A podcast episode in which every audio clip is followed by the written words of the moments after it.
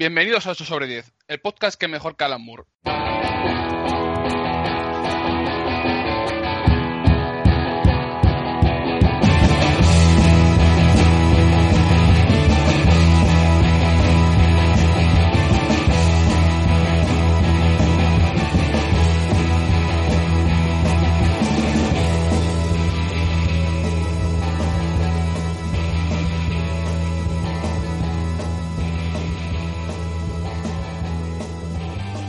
Muy buenas a todos. Estamos de vuelta, una vez más reunidos junto al barcerillo del Skype para hablaros de mandangas que van a costar dinero. Eh, conmigo hoy estarán, como siempre, Sonic María Sempere. Hola, ¿qué tal? ¿Qué tal vas? Bien, estoy como muy atento porque hoy básicamente como voy a hablar poco, mi función es controlar tu trabajo como presentador. Entonces ya sabes que estoy como muy al quite para boicotear y esas cosas. Como siempre, siempre al quite. Siempre, siempre atento. También tenemos al conversor HDMI RCA personificado, Roberto Ruiz. ¿Cómo Buenas vas? tardes. Pues mira, aquí, acabando el cafelito. ¿Y la Madalena? La madalena ya está acabada. Unas madalenas deliciosas. Me alegro de que te alimentes como debe ser. Eh, y como no podía ser de otra manera, también está desde el Ebro, eh, la voz de la esperanza, el ASMR Maño, la enciclopedia, la abogacía y el rayo de luz que nos guía a todos, Pablo Casado. Madre mía, cuánta- cuántas cosas me dices, me, me ruborizas, me ruborizas. Es el, es el Pablo Perro que nos ilumina la vida. Gracias, gracias. Y como invitada especial, también desde Zaragoza, se une a nosotros hoy el, el machete al machote, la voz de la radio, Paula de arroba todasgamer y arroba fangirl podcast. No, Paloma, no presentes mal. Ya estamos. Podemos, A ver, a- aprovechando, perdón, inciso, aprovechando que es. eh, bueno, no, sigue, sigue, porque lo voy, a, lo voy a reventar y es mejor que acabes tú de presentar y ahora hago pero yo. ¿cómo podéis, cómo puede ser que se llevamos pocos, estos pocos minutos y ya me estáis tocando los huevos? Ni siquiera he podido hablar Paula, que ya es una falta de respeto hacia ella también. Paloma.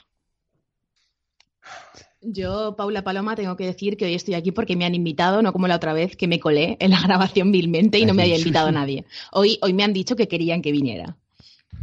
Correcto, porque necesitamos gente experta en lo que se va a hablar. Porque si no, no hablamos, cualquier gilipollas puede hablar de teles HD teniendo una de tubo de casa. Yo y- jamás, jamás he hablado de teles HD. Hablaré de monitores, que eso sí que entiendo algo, pero de teles no. Bueno, pues después de joderme todo la presentación, solo quiero decir que soy, yo soy el, el- el jodido, el, el- el atacado, la víctima en este podcast, eh, Juan Pablo, y hoy otra vez voy a ser el presentador. No sé cómo va a acabar esto. Pero bueno, empezamos. El podcast sería ya nuestro número 15, que yo creo que no hemos dicho nunca el número porque era un podcast que se hacía un, un poco así cuando se podía. Y ya llevamos 15 episodios. Y Ojo. nos acercamos cada vez más al inevitable aniversario donde Roberto tenga que hablar con la voz de Sonic.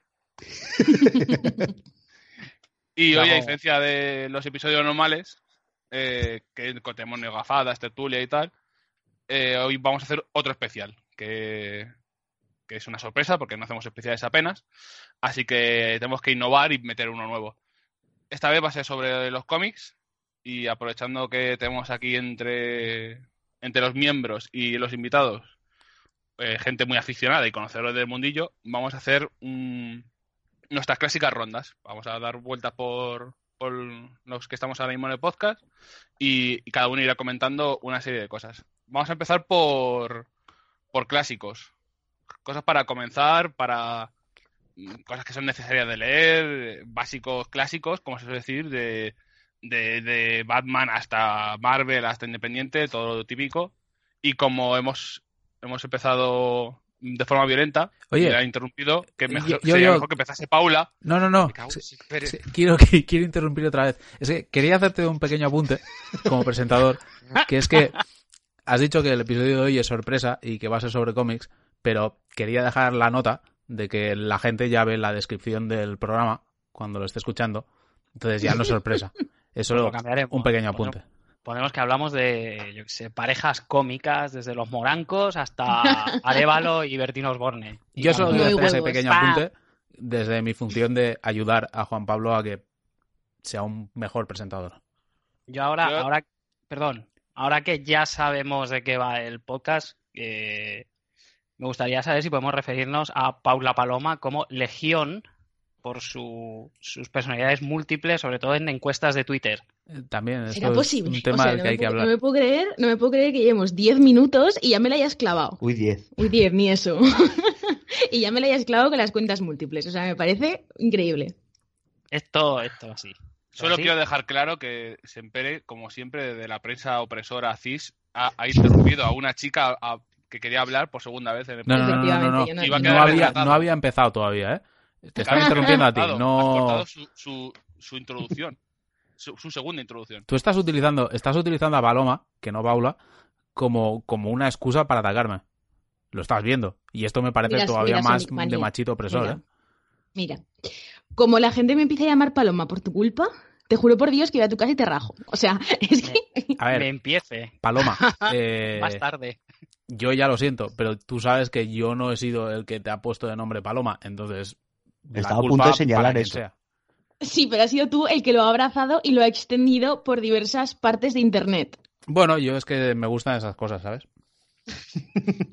Em, a ver, Presentador, Ah, bueno. moderador, modere un poco esto que se, está ¿no? yendo el tema. a ver. O sea, yo, yo entiendo que, que, que soy graciosillo, ¿no? Os habéis comido un payaso hoy para comer y me estáis tocando los huevos, pero podéis, po- podéis hacer un poco más adelante, ¿no? Que la gente ya, ya esté enganchada ahí escuchando un poco a ver de qué va el tema y tal, y luego pues un- un- unos interludios, unos jijijajas, unos sketches, unos easter eggs, pero ahora ya de primeras tocarme la polla porque sí, Porque O sea, hemos- ¿es, neces- es estamos, necesario esto? estamos siguiendo el esquema probado en universidades tan importantes como la de Alabama y Oklahoma Y para hacer para realizar eh, programas radiofónicos y o televisivos, que es la fórmula José Luis Moreno Becker, que consiste en matrimoniadas, número musical, matrimoniadas. Entonces hemos empezado por las matrimoniadas, Claro, el matrimonio son, son Sempere y Juan Pablo, supongo. por supuesto. Vale. Sí, es el, el puente aéreo del amor. Madrid-Barcelona. Bueno, Yo soy Abelino. ¿Quién era la otra? Pepa. Pepa. Pepa. Pepa. Pepa. El podcast de hoy es sobre cómics. Entonces, eh, Paula, ¿puedes hablarnos de lo que tienes preparado para contar? me, vas a matar, pero ahora te voy a joder yo como presentador. A ver, porque en teoría mi mandanga en este, en este podcast era principalmente hablar de cómic underground y así, cómic un poco más independiente, ¿no? Entonces igual el rollete es que empiecen los que van a hablar de los superhéroes y los shum shum y la gente en pijama con capa. ¿no? Y entonces yo luego vengo con mi, con la, la mierda seria, ¿sabes? La, la cosa que importa.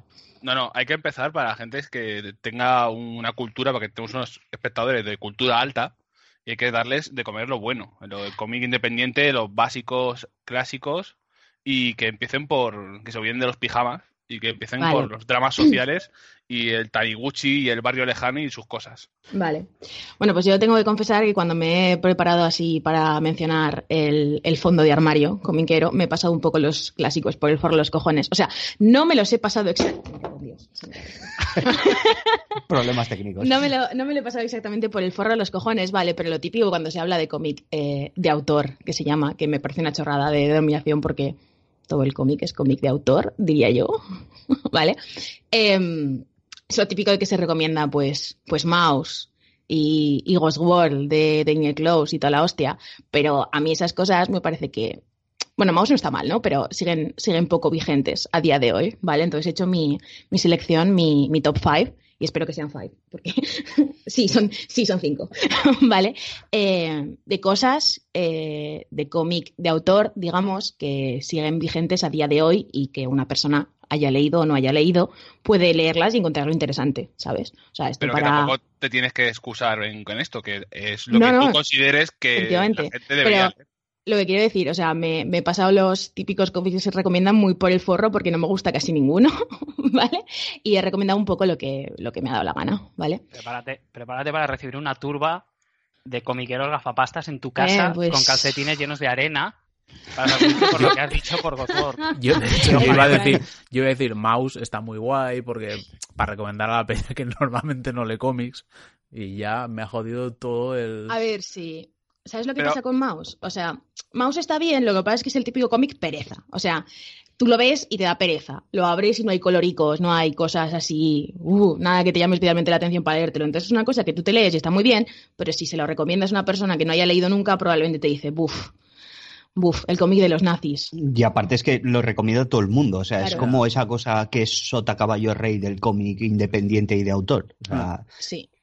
O sea, yo, yo he decidido que no iba a recomendar ese tipo de cosas porque básicamente si pones en Google novelas gráficas que leer, te salen todas esas, ¿vale? Y entonces a la gente no le hace falta que se lo diga yo.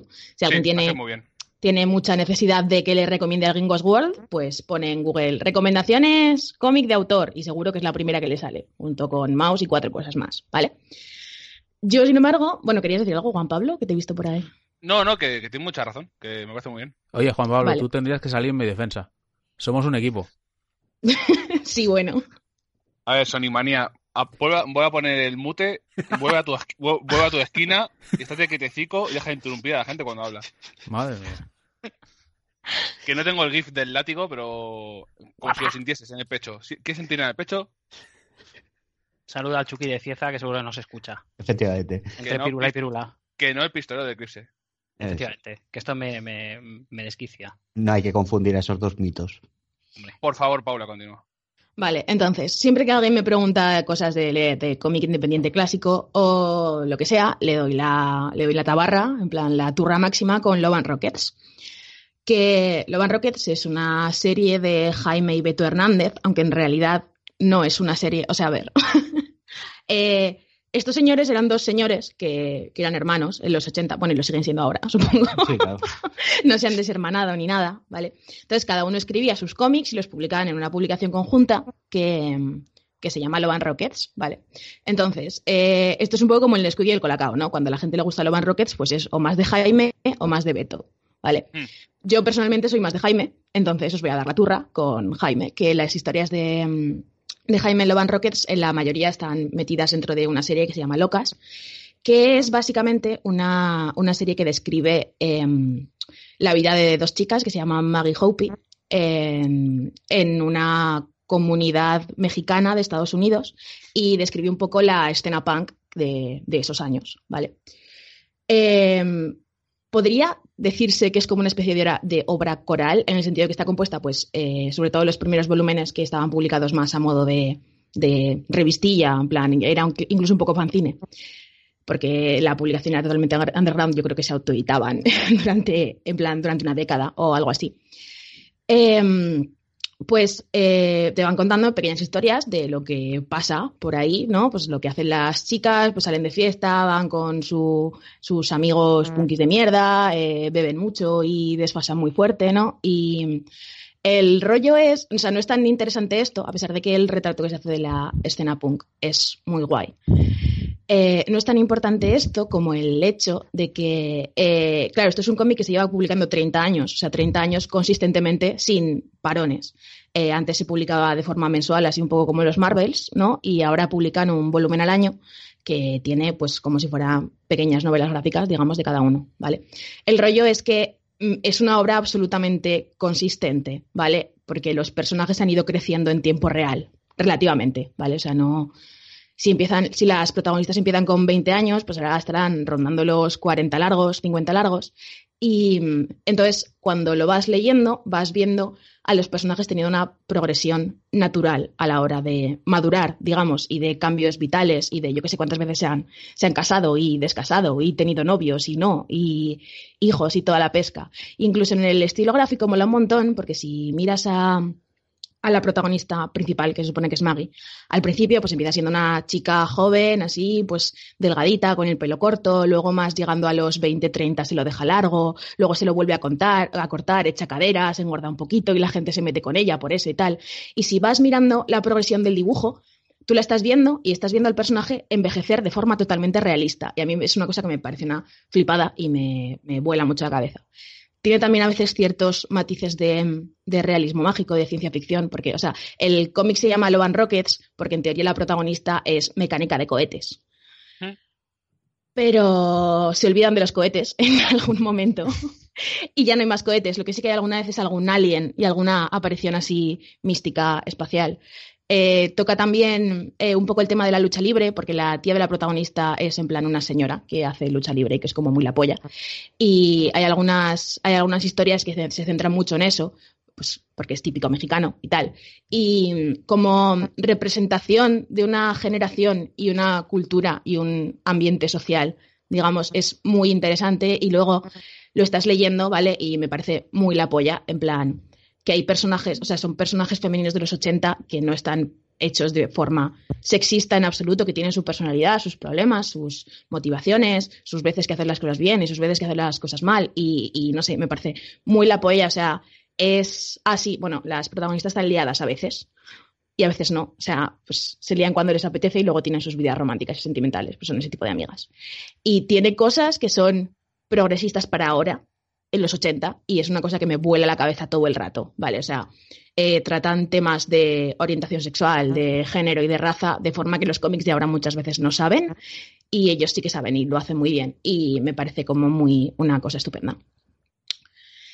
Y además de eso, así ahora que estoy hablando de... Es que una cosa que me sabe muy mal, ¿vale? Es que para esta lista no, eh, no tengo muchos cómics escritos por señoras, ¿vale?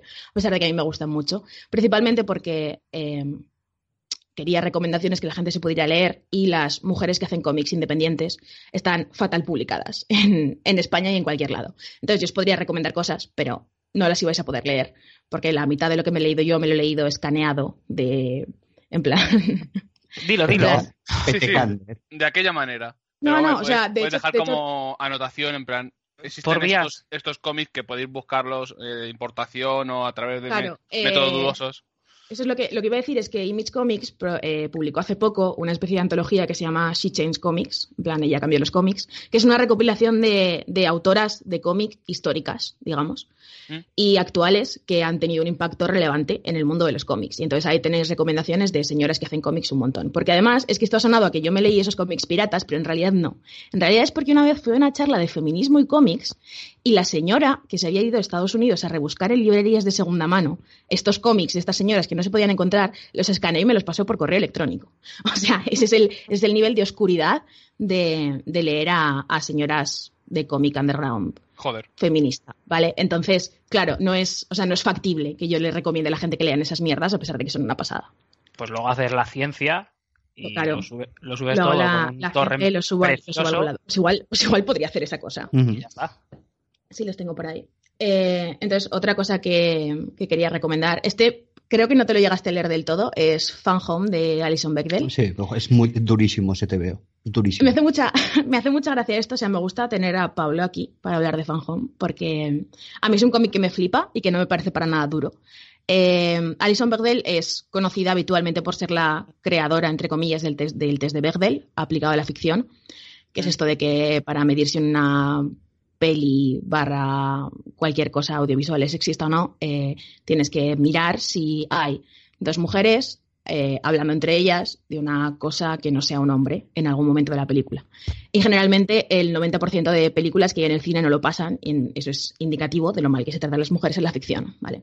Pues esta señora escribió un cómic autobiográfico sobre cómo se dio cuenta ella de que era lesbiana y cómo aceptó su identidad y demás. Y cuenta un poco también la historia de su familia, que es una historia un poco trágica, pero a mí Fan Home me parece un cómic súper bonito. Y se lo dejé a Pablo, toda emocionada, para que se le diera Fan Home y a Pablo le pareció durísimo, en plan súper triste. Sí. Hmm. Para mí es durísimo, durísimo. ¿Puedo, puedo, ¿Puedo hacer un inciso? Y puedes. Eh, Mm. Fan Home es, el, es, es uno que es muy rollo a dos metros bajo tierra, que el, que el padre tiene una funeraria. Sí, Sí. sí. ¿Es este? A mí también me Sí. parece bastante duro este. Pues a mí no, o sea, a mí me parece rollo, no sé, yo me lo...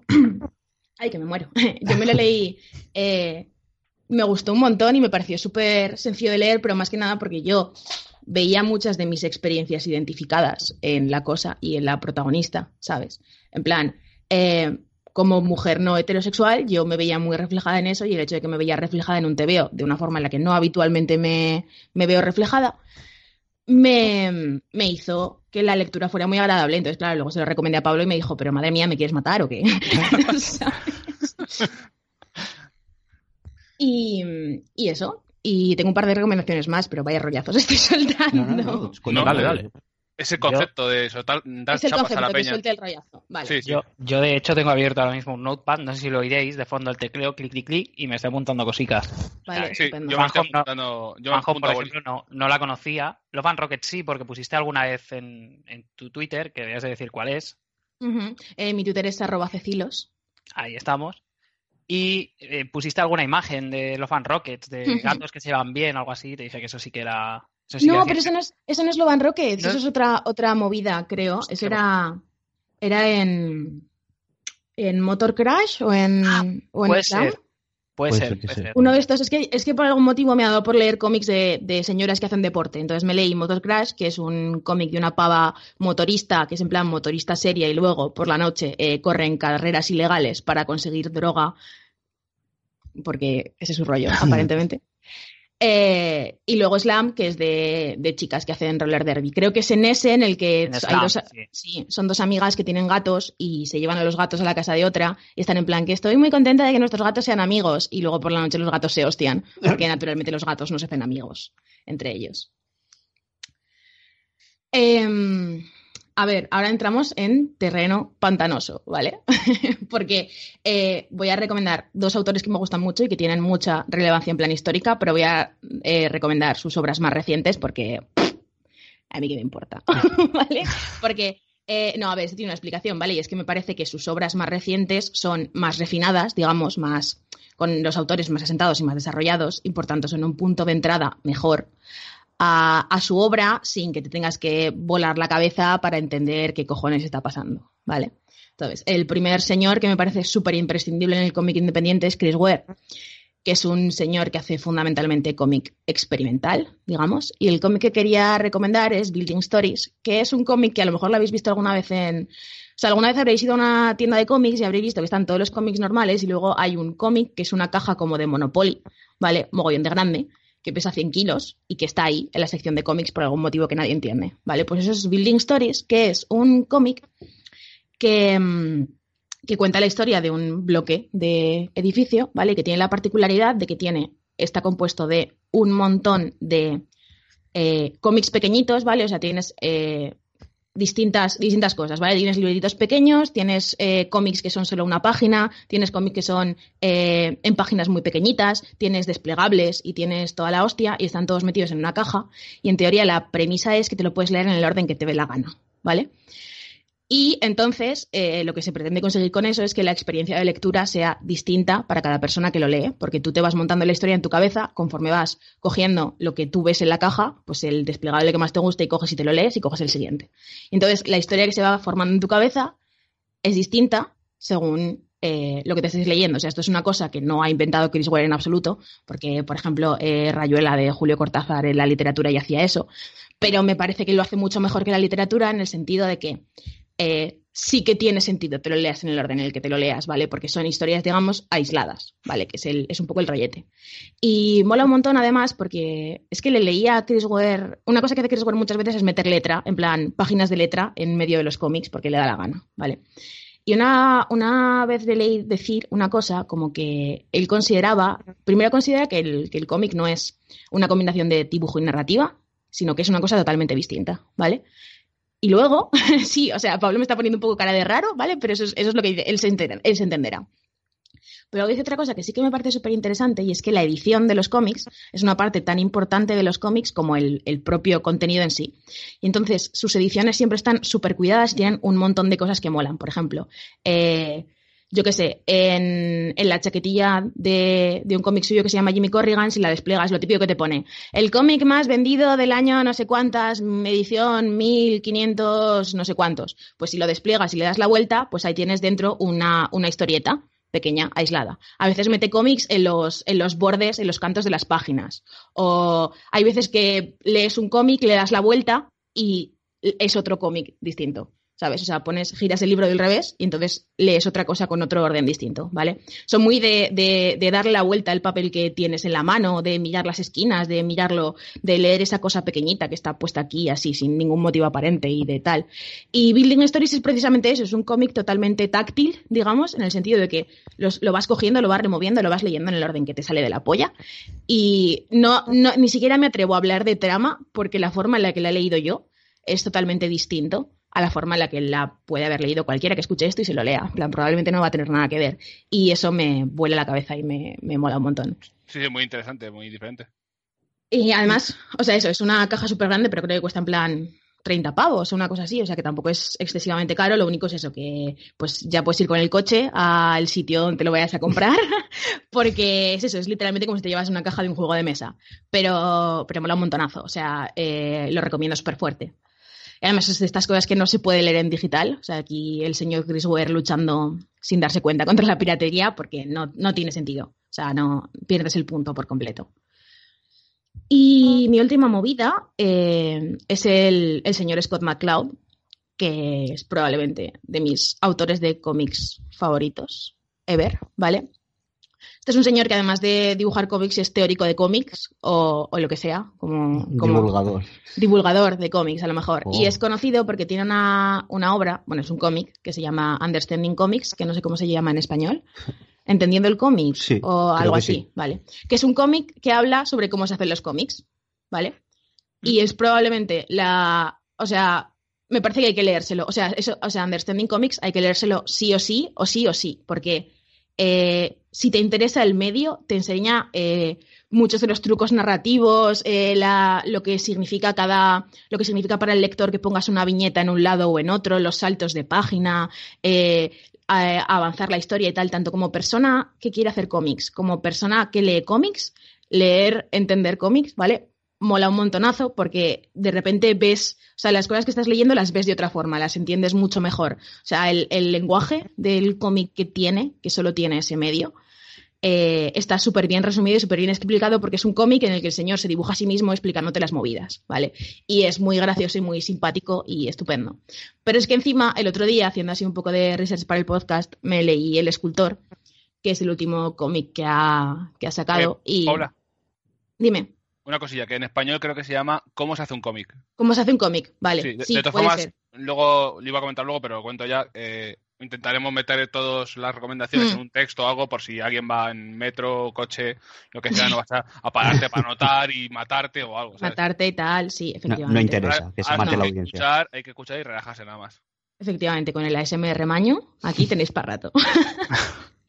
Em, pues me leí el, eso, el escultor, que esta sí que se llama el escultor, diría yo, en español. Eh, me la leí de una sentada, tiene como 500 páginas, porque soy así, que me gustó un montón. Es un señor que es un escultor loser, que no le interesa a nadie su obra de mierda y, no las vende, ¿no?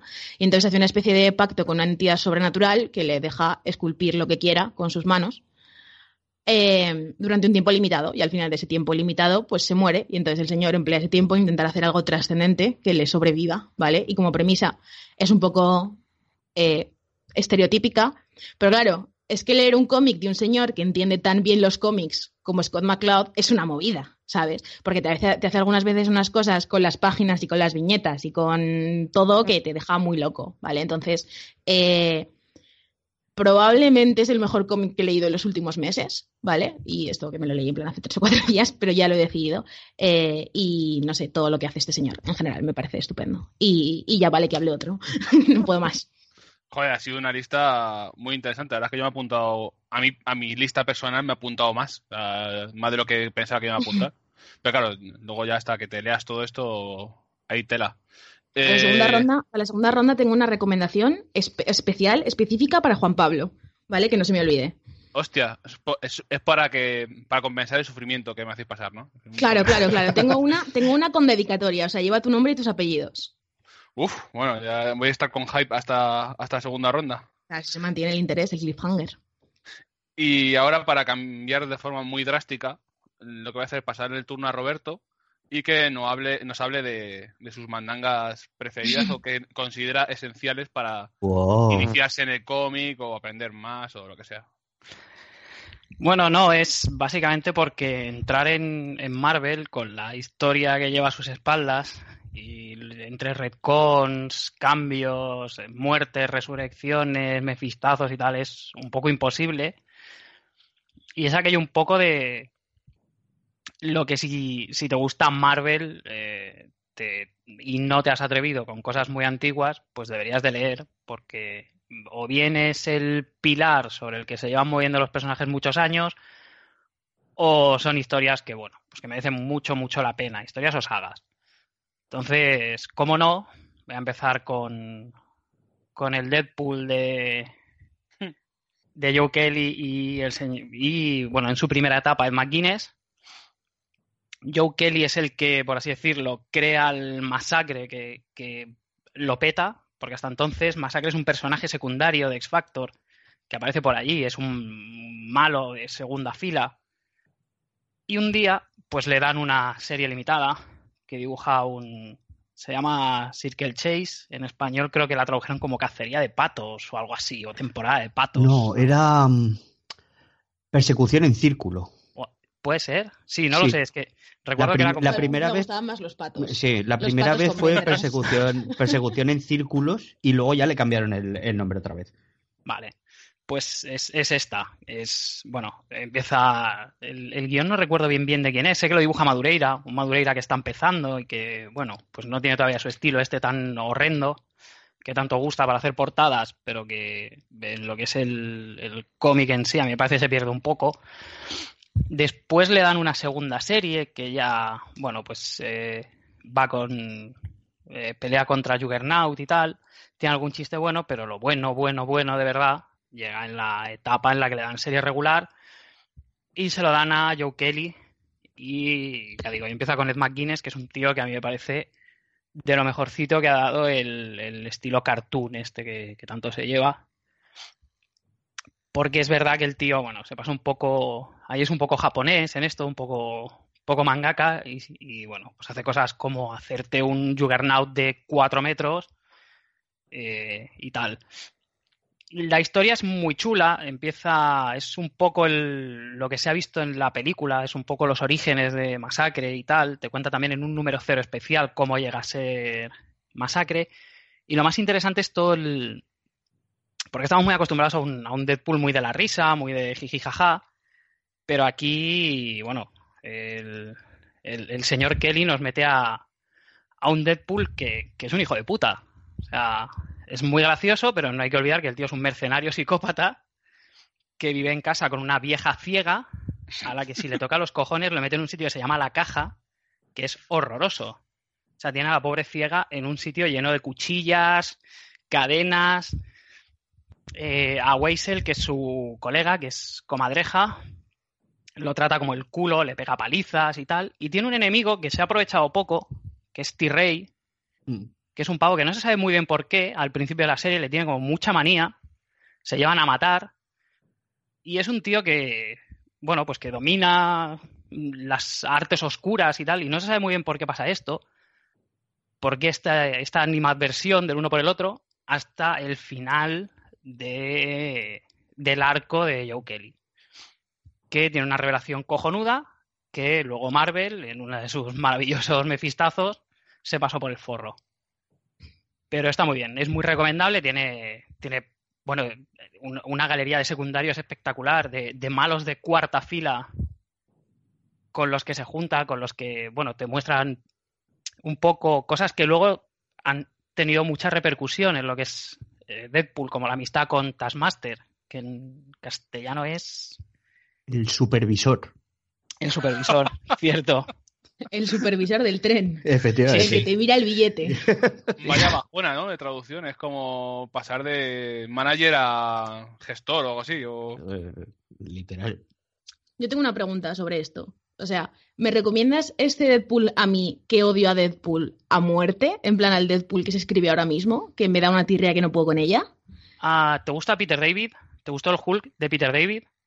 No me he leído el Hulk de Peter David. Ah, está en la lista también. Está en la lista. Pues. Eh, dale. Ese, ese sí que me interesa, ese sí que me interesa. O sea, no, no lo veo como Yo- una cosa que no. No es muy largo, diría que son treinta y tantos números o algo así. Y está muy Sí, bien. por ahí va. ¿Mm? La verdad es que está, está muy chulo. Sobre todo por eso, porque no es, no es el Deadpool estoy loco, jiji, qué risa. Eso, es que odio eso. O sea, salí del cine, en plan, pasé, fui al cine con mi hermano y pasé vergüenza ajena. En plan de me quiero morir, no le he pasado más mal viendo una película nunca.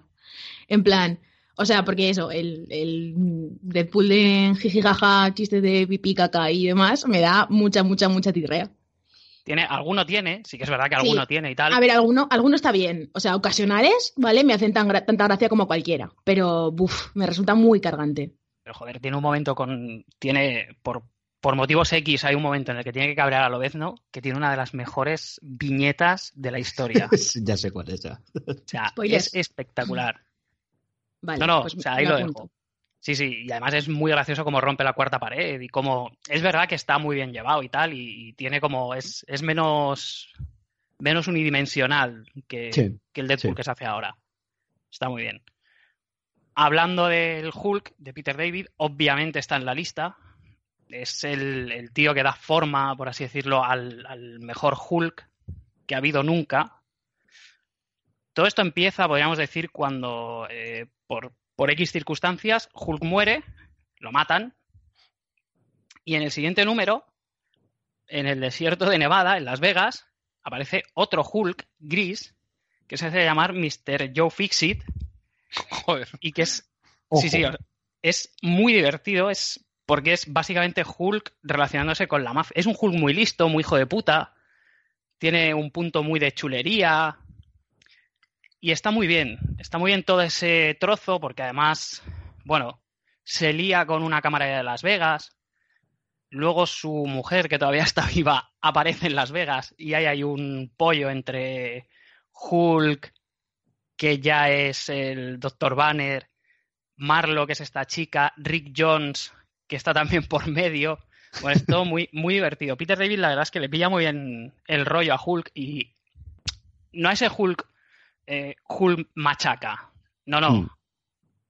Que también lo Ujú. saca, porque luego aparece Doctor Sam, eh, Doctor Samson, perdón, que, bueno, se pone a hacer como una especie de terapia y tal, porque vuelve el Hulk verde y terminamos con la terapia acaba con un Bruce Banner en el cuerpo de Hulk, que es, Mm. es muy divertido porque luego lo mandan con un...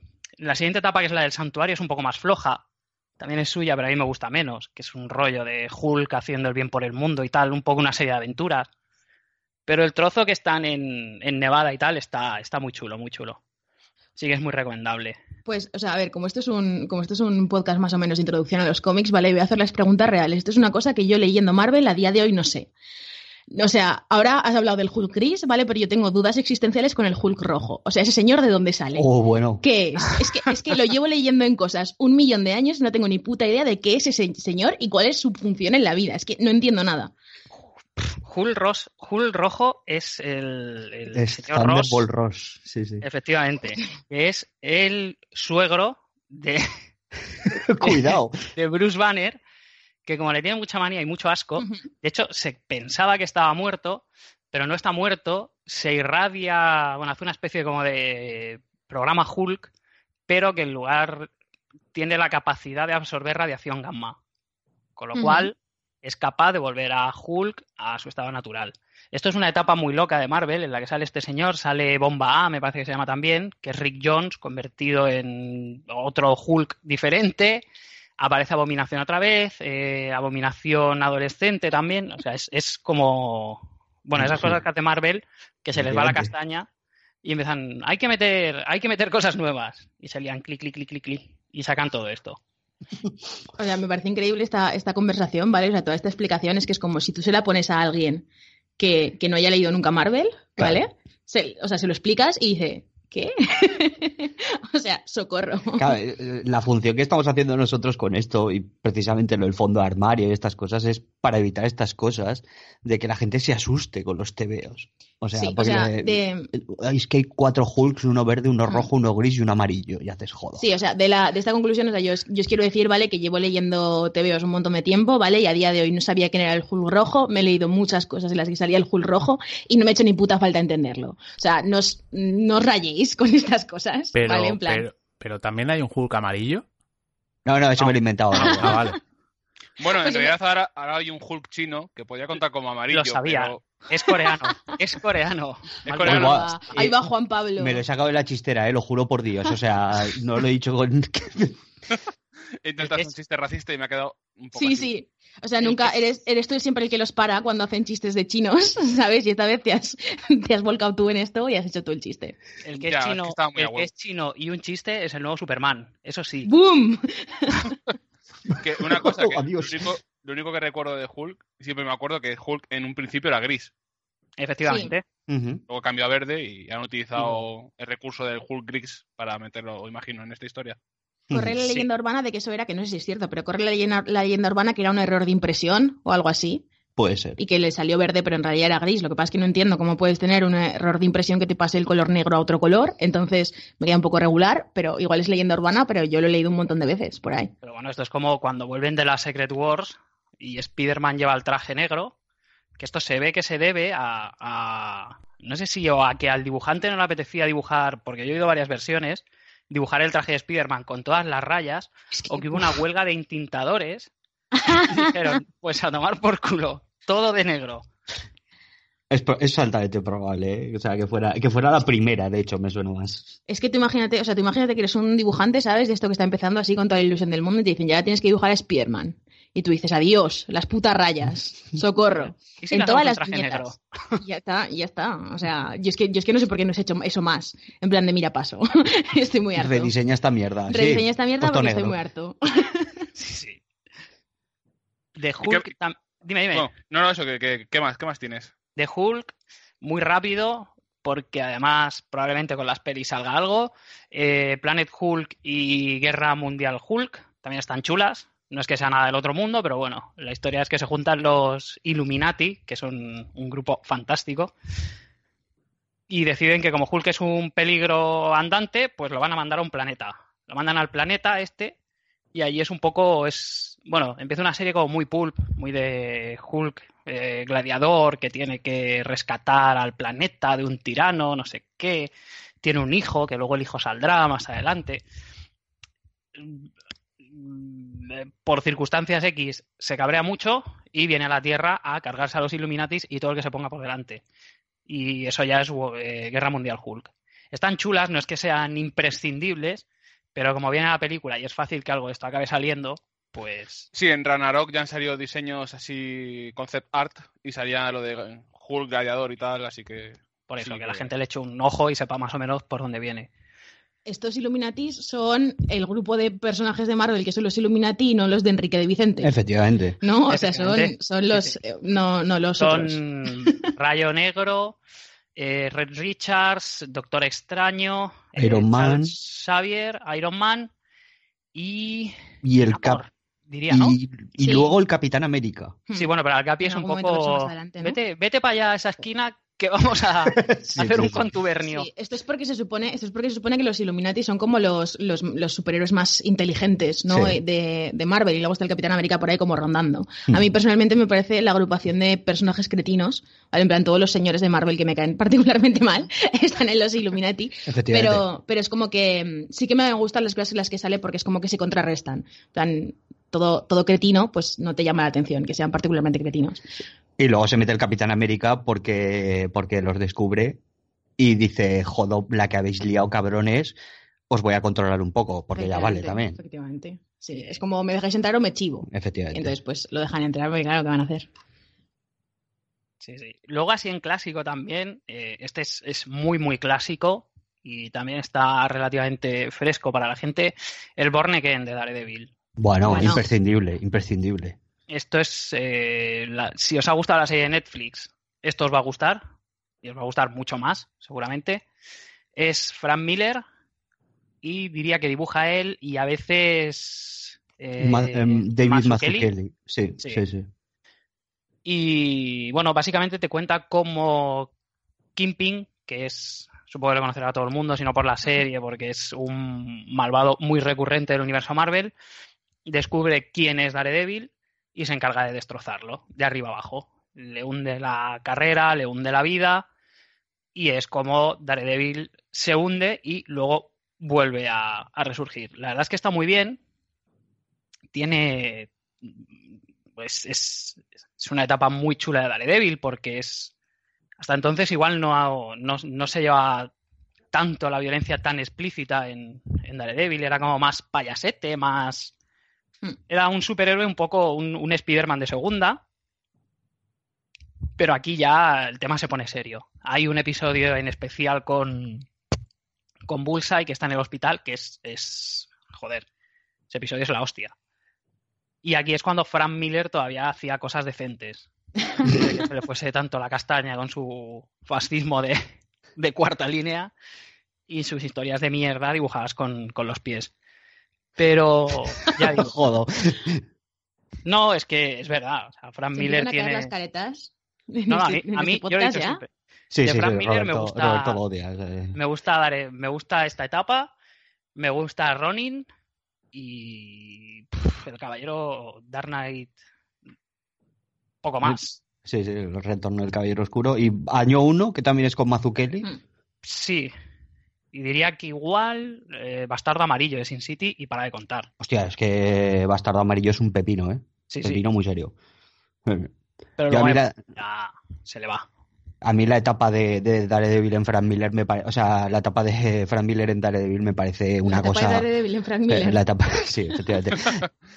Me parece una cosa acojonante. O sea, empieza con Roger Mackenzie que le enseña un poco los, los trucos del oficio y cuando ya se ve suelto, empieza a asumir todas las labores de guion, dibujo y tinta incluso, hasta que llega Klaus Jansson y empieza a desplegar todo, todos los resortes de género negro y como bien decías, deja de ser el superhéroe alegre y tal, para empezar a ser una cosa de, de barrios bajos y lucha contra el crimen, a veces fallando como superhéroe y acertando como abogado y viceversa. Es una cosa impresionante. O sea, la lucha que mantiene con Bullseye, que, que se inmiscuye en su vida, le arrebata cosas, es, es, es una flipada. Y luego ya el Born Again, que Mazukeli, hay que recordar que tiene veintipocos años cuando, loca, ¿eh? cuando dibuja O sea, el Born Again y es increíble, o sea, está inconmensurable la composición de página, todo, todo es maravilloso en esa obra. A mí, una cosa, a mí una cosa que me flipa mucho del Born Again es que, a ver, una cosa que pasa cuando lees cómics de superhéroes y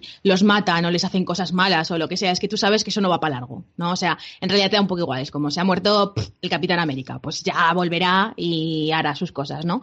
Pero en el en Born Again, o sea, no hay vez que me lo lea y no pase angustia por lo que le está pasando al pobre Matt Murdock, o sea, está narrado de tal forma, está el impacto visual también es como muy grande y lo estás leyendo y estás diciendo, pero ay, pobrecito mío, pero déjalo tranquilo, ¿sabes? Y es una cosa que no muchos cómics de superhéroes me generan cuando intentan meterse en el dramón, porque es eso, tú sabes que eso es poco trascendente porque los van a revivir, eh, va a salir todo bien, va tal, pero eh, Born Again es relativamente crudo en ese sentido y eso me, o sea, hace que me parezca muy, muy, muy buen TVO. Hmm. También, también es que juega la baza de putear a un ciego que siempre da cosica, ¿no? Pues ya, ya es ciego el hombre, ¿sabes? No. Joder, ya te digo, sí, sí, o sea, Ahora, pero vamos a ver, vamos a abrir este melón. Daredevil no es ciego ni hostias, Daredevil ve más que nosotros. O sea, vamos a ver.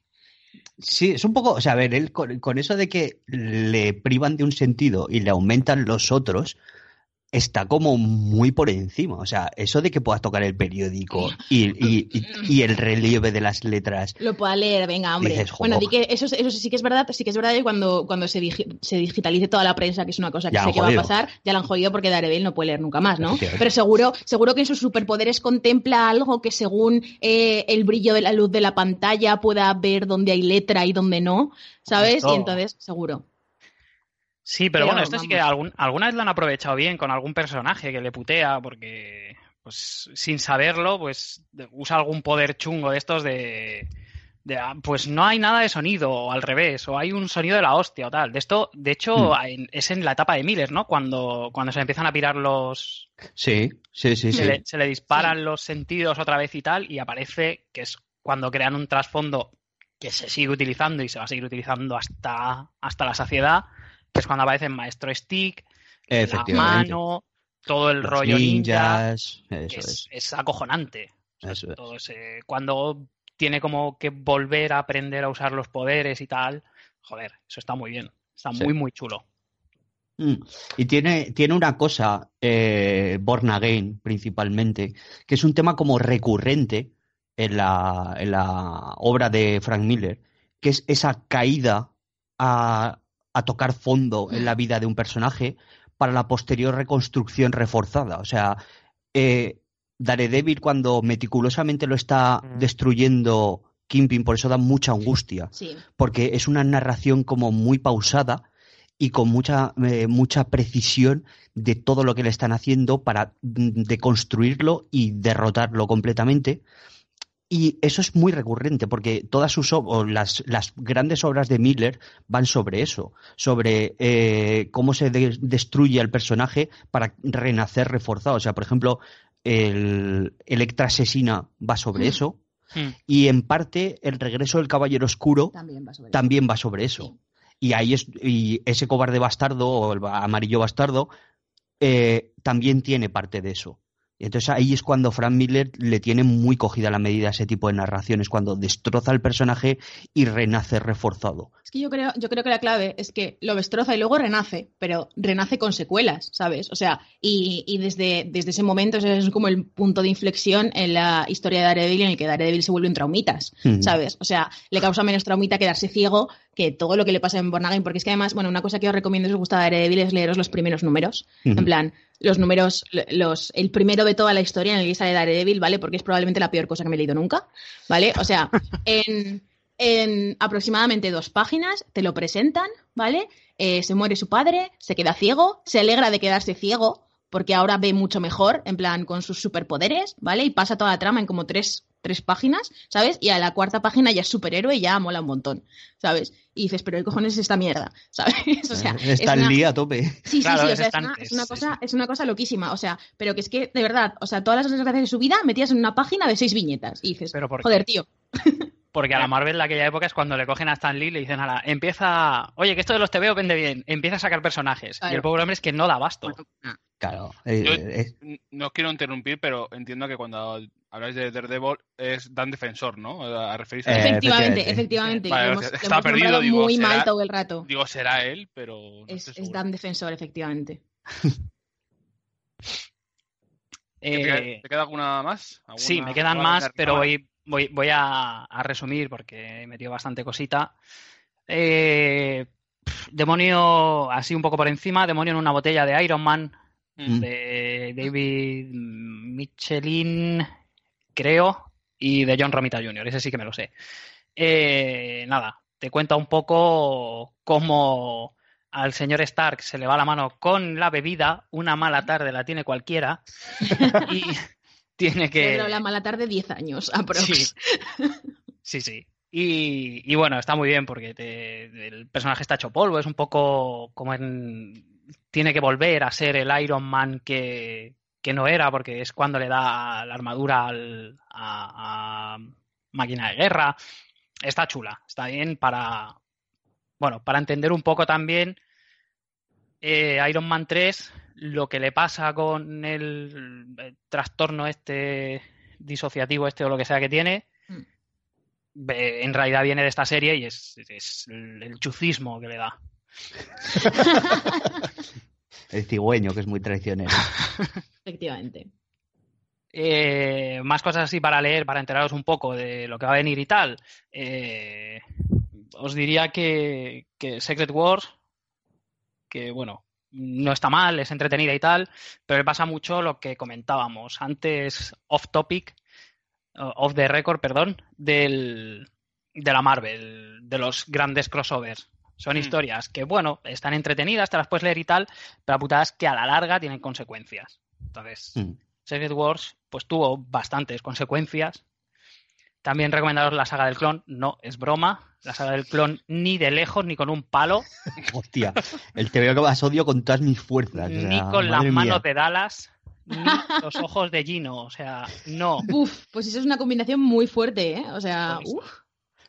Pero las que sí que os recomiendo de Spider-Man es la etapa de Straczynski. Hostia, sí, Ujú. jodo.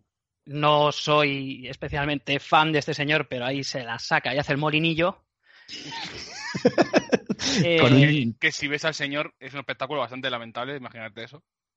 Sí. es verdad, efectivamente.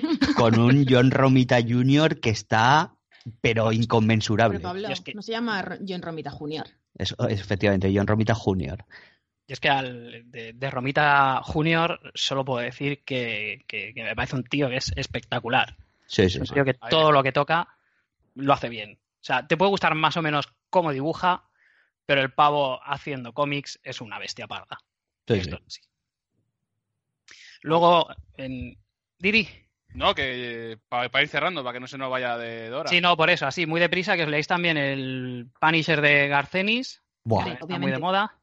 Buah, y brutal. si la, la de mutantes, como apenas he dicho nada, pues la saga de Fénix Oscura, que también es como un hito en la historia a través de la que giran un montón de cosas, y series un poquito modernas, Civil War, que bueno, lo mismo por las consecuencias que tuvo. La cara de Paula. Sí, Es no es. Odio Civil War con toda mi alma, o sea, no os podéis hacer a la idea del, Pues- del truño, o sea, me parece una mierda como un coco. Pero Pues claro, nada, hay que leérsela. Sí, sí, yo, pues yo lo leí y me pareció un truño muy serio, ¿eh? O sea, pero una cosa muy chunga.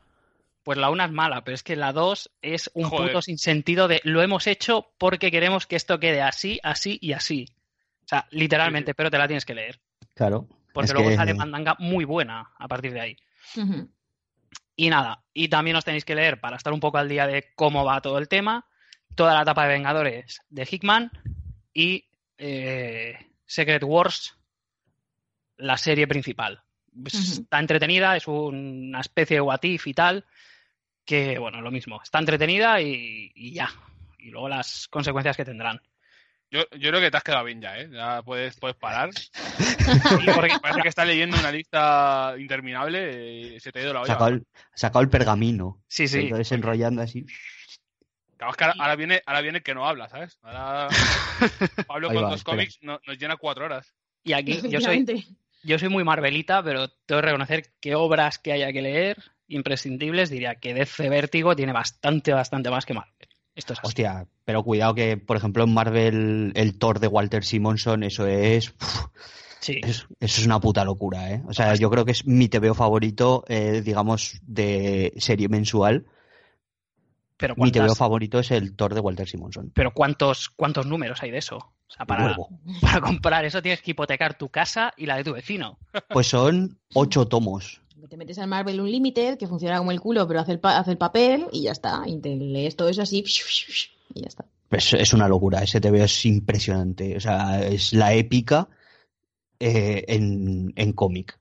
O sea, no, no, tiene, no tiene otra descripción. Es Walter Simonson diciendo, este TVO va a ser épica de, de superhéroes y es una detrás de otra. Y tiene el Thor Rana, que es el mejor es el Thor mejor que Thor. se ha parido todo el mundo.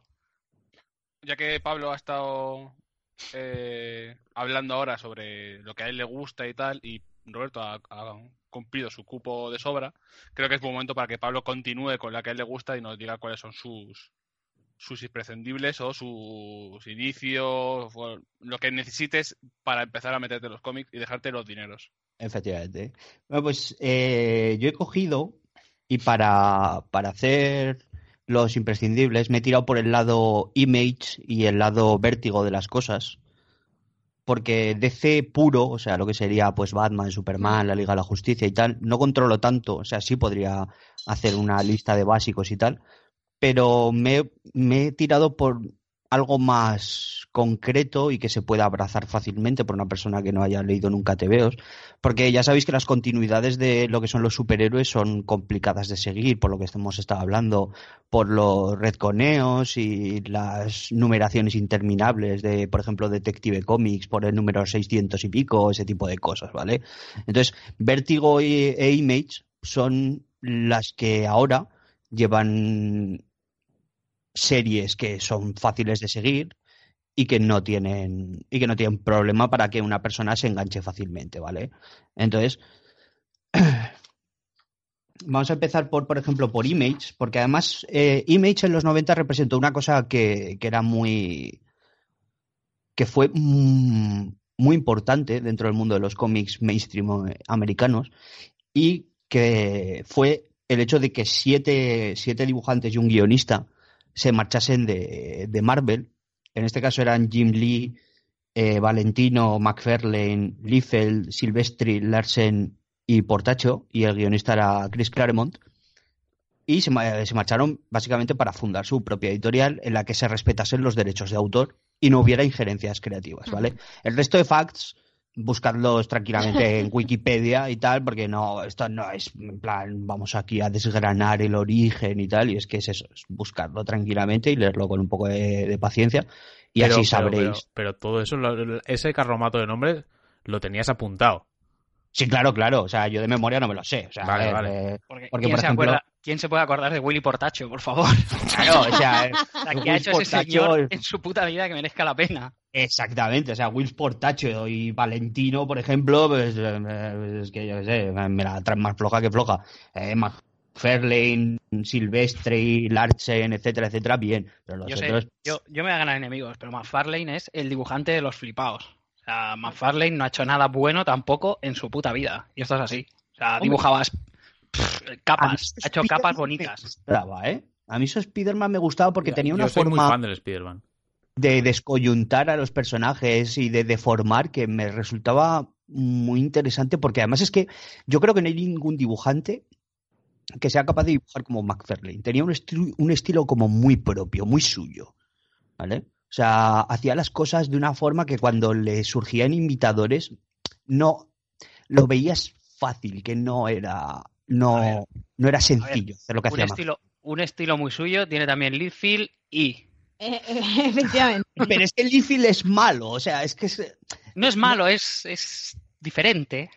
claro, es que- Ah, es un señor que piensa que todos los superhéroes necesitan eh, 300 bolsitas en el cinturón para guardar sus cosas. Que es una cosa que yo defiendo mucho porque ¿dónde cojones llevas el móvil en el traje de spandex? ¿Sabes? Y necesita mucho diente-diente, que es lo que les jode. Efectivamente. Efectivamente. Ahí está. Eh, los bolsillitos, eh, los pectorales en plan más que hay músculos en el ser humano. En plan, yo sé. Es que joder. Bueno. Eh, en plan, no es un, no es un six pack, ¿sabes? Es un en plan 30 pack o algo así. Sí, sí, sí. Joder, lo de, lo de las, las tetas del Capitán América creo que fue No, lo mejor tetas- del lo de las mundo. Hostia, tetas del hostia, es que lo de Heroes, locura, ¿eh? Heroes Reborn en Marvel, porque claro, hay que decir que, que en un momento determinado el hecho de que estos señores se vayan de Marvel, ¿vale? A, a Image hace como que se remuevan un poco los cimientos, porque claro, estos autores era lo que, lo que se les consideraba hot, o sea, que vendían Hmm. muchísimos números. No hay que olvidar que el, el X-Men de Jim Lee vende un montón. O sea, cuando se dice un montón es, es muchísimas unidades, ¿vale? Y la marcha para Image mm, hace que, que se remuevan las aguas del mercado. Luego se, se ve como también Frank Miller, eh, Mike Miñola, etcétera, etcétera, esos autores también buscan eh, la propiedad de sus, de sus obras, de las creaciones que hacen, más allá de la tarifa que se les pagaba por página y Mm. ciertos royalties. O sea, todo esto es, un- es un momento muy convulso en el mercado mainstream norteamericano, ¿vale? Pero sobre todo hay puntos que son muy importantes, ¿vale? Y es que, por ejemplo, la- en Spawn, ¿vale? Eh, McFarlane se intenta reivindicar contratando a Morrison y a Moore, y a Alan Moore, ¿vale? Sí. Para decir que estos números, o sea, que, que esta serie no es solo el dibujo, no atrae solo por el dibujo, sino que quiere traer a nombres. que- Dijo, por el amor de Dios. por vamos a el traer a amor, estos señores. por el amor de Dios, esta serie tiene que, tiene que tener peso, tiene que Claro. tener relevancia, no solo el dibujo, Y sino. dijo, hostia, ya sé quién me puedo traer. Efectivamente. Con el mismo dicho ya se dio su respuesta, ¿no? Entonces, ahí Alan Moore, eh, cuando, cuando trabaja para McFarlane, se da cuenta que, hostia, esto, esto está bien trabajar aquí, ¿vale? Mm. O sea, Image mola. Me han pedido mis números, me han pagado pasta y me voy. Y me quedo mis derechos. Me quedo mis derechos. Eso es- Eso, eso lo- importante. Eso Bueno. creo que es lo que más le importa a Moore en la vida. Luego le salió rana a Neil Gaiman, la colaboración que tuvo con, con, con Todd McFarlane, pero bueno, eso es harina de otro costal. Esta colaboración, así, la de, la de Moore y Morrison, pero especialmente la de Moore, cimenta un poco lo que sería eh, la posterior colaboración que tuvo con, con la serie de Wildcats, ¿vale?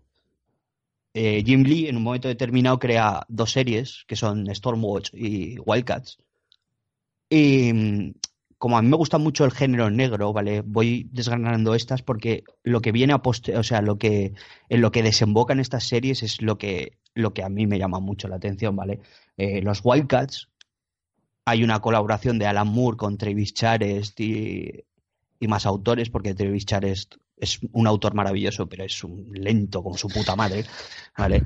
Y entonces eh, tenía que Kevin Maguire y otros, otros dibujantes tenían que irlo sustituyendo, ¿vale? Y en un momento determinado, Alan Moore crea a un villano que se llama, bueno, un villano, un personaje que se llama Tao.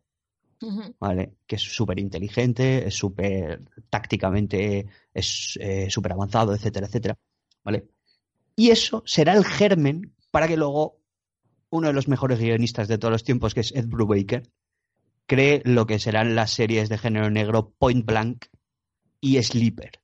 O sea, Sleeper es de los mejores TVOs que se han publicado jamás en Image y es básicamente y esta serie sí que es de obligada lectura y este aquí es el clásico, este es el clásico al que quería yo llegar. Ujú. Sleeper es un es una eh, básicamente es como una película de espionaje, ¿vale? Hay un personaje que se llama David Lynch que es eh, director de una agencia de operaciones. Joder, Secreto. pensaba que ibas- pensé que ibas a decir de cine y no me jodas, no me jodas. Hostia, no, ca- hostia, es yo- hostia, no, no, no es David Lynch, es John Lynch. Hostia, pues no, me, no, o sea, no me he dado cuenta en Claro, absoluto. claro, lo he asimilado yo como... yo- sí, me- se me ha pasado, se me ha ido la castaña muy fuerte. No, yo digo, Eh, bueno, eso a lo mejor es una referencia y un claro, claro. y tal.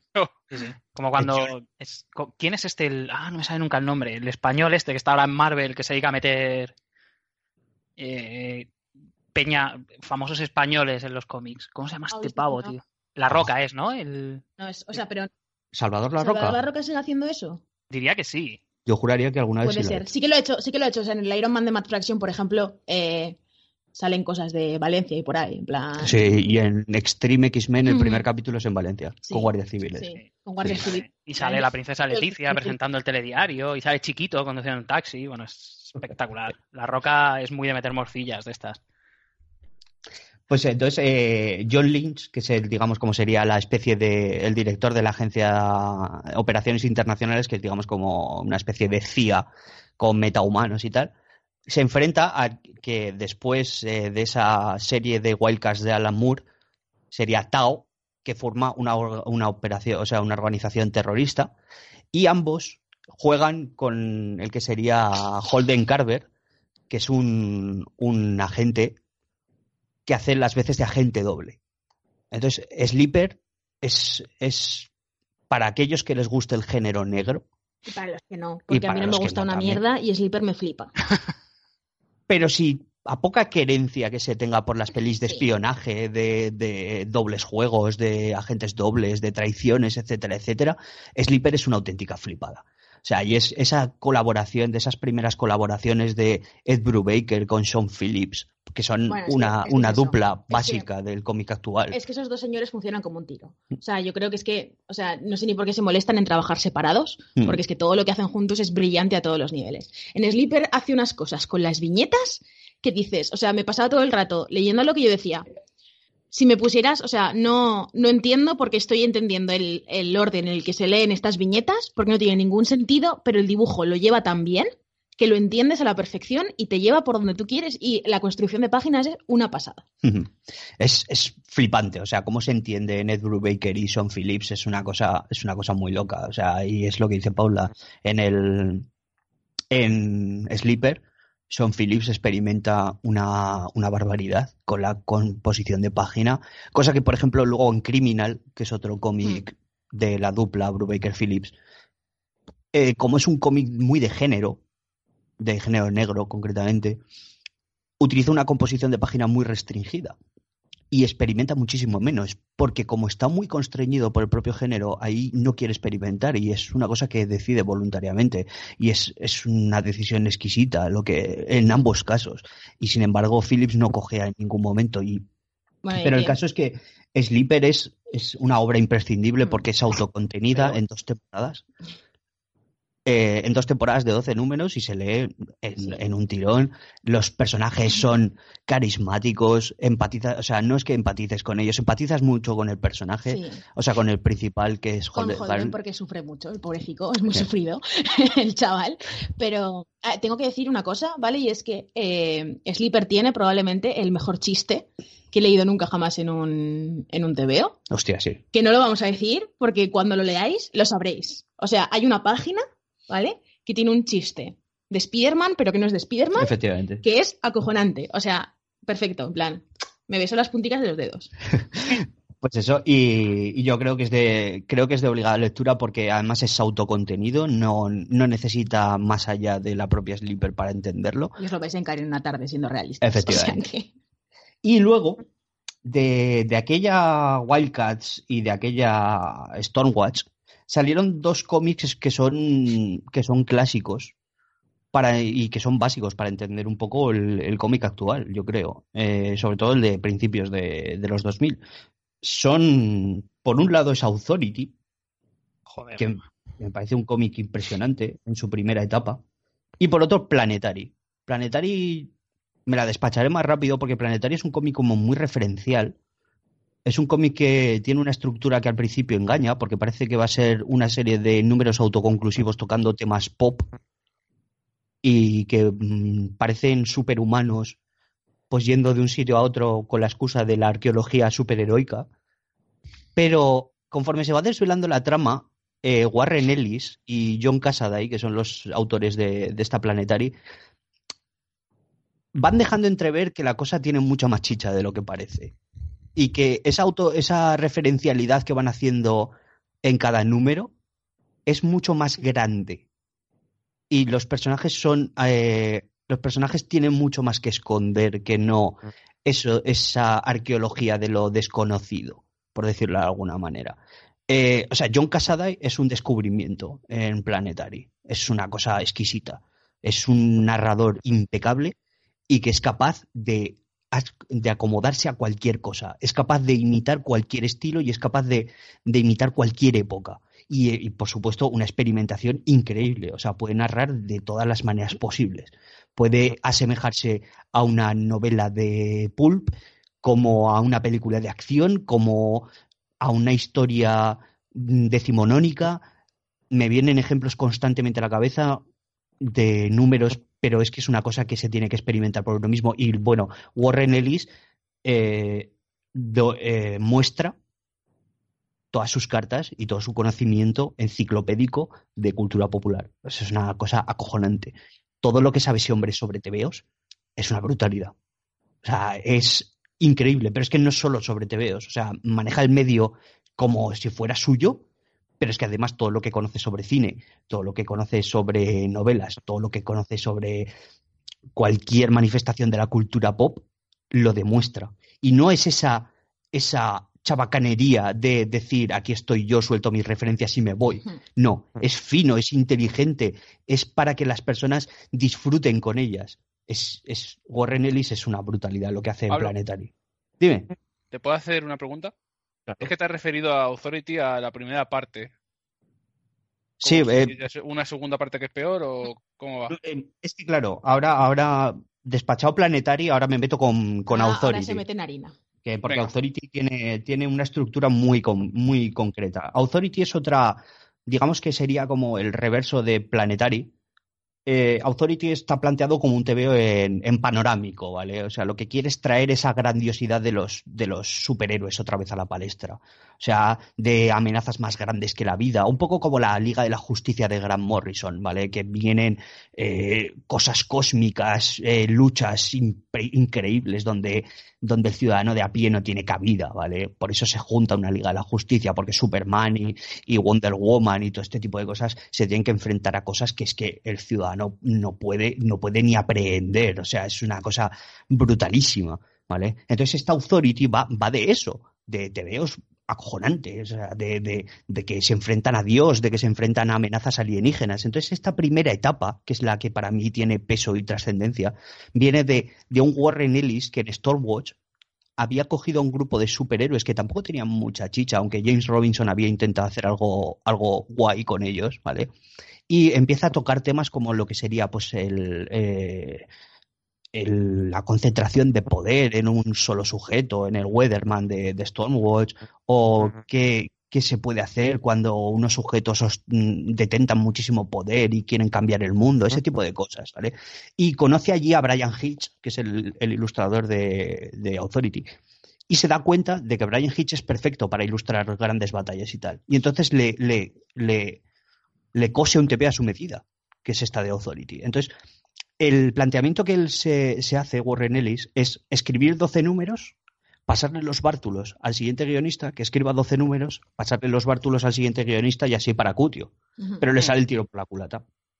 Le sale el tiro por la culata porque él y Brian Hitch son disciplinados a muerte y lo cumplen. Pero este aquí que viene Mark Millar. Ay, Mark Millar. Mark Millar, de mi vida.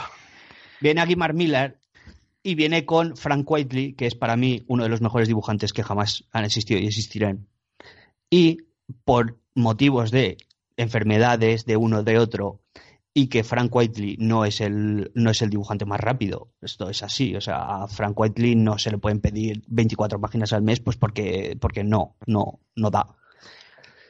Entonces, a través de esto, de problemas de censura que también tuvieron, porque les pidieron que rebajaran el tono, etcétera, etcétera, y retrasos y más, más problemas, tiene que venir Tom Payer con Dustin Engallen a hacer una especie de, de feeling de cuatro números en el tercer arco de Authority de, de estos dos compinches.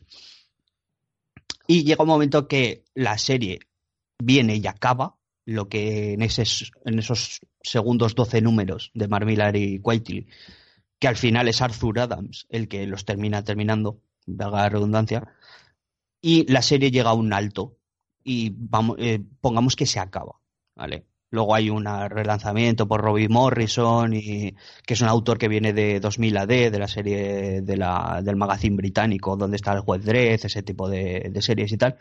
Pero el, la clave está en, en, esta primera etapa. O sea, Mark Millar, yo creo que escribe el mejor TVO que ha escrito nunca, quitando Superman Rojo, lo escribe en Authority. O sea, los cuatro primeros números de Mark Millar con Frank Whiteley son acojonantes. Lo gasta todo ahí y luego el resto de cosas le salen regular. Efectivamente. Bueno, Efectivamente. bueno, los Ultimates no le quedaron ni regular tampoco, ¿eh? Los Ultimates están muy bien.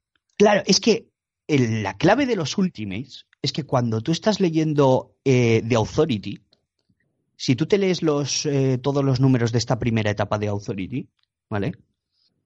Tú ves a Brian Hitch haciendo ese TVO panorámico, ese TVO con batallas más grandes que la vida y tal. Luego te lees el primer arco o los arcos de Mark Millar, vamos a poner que los lees seguidos y tal, porque ahora es lo que se puede hacer. Y notas a ese Mark Millar que tiene mala leche, que utiliza diálogos como muy, muy recargados de, de chulería y tal.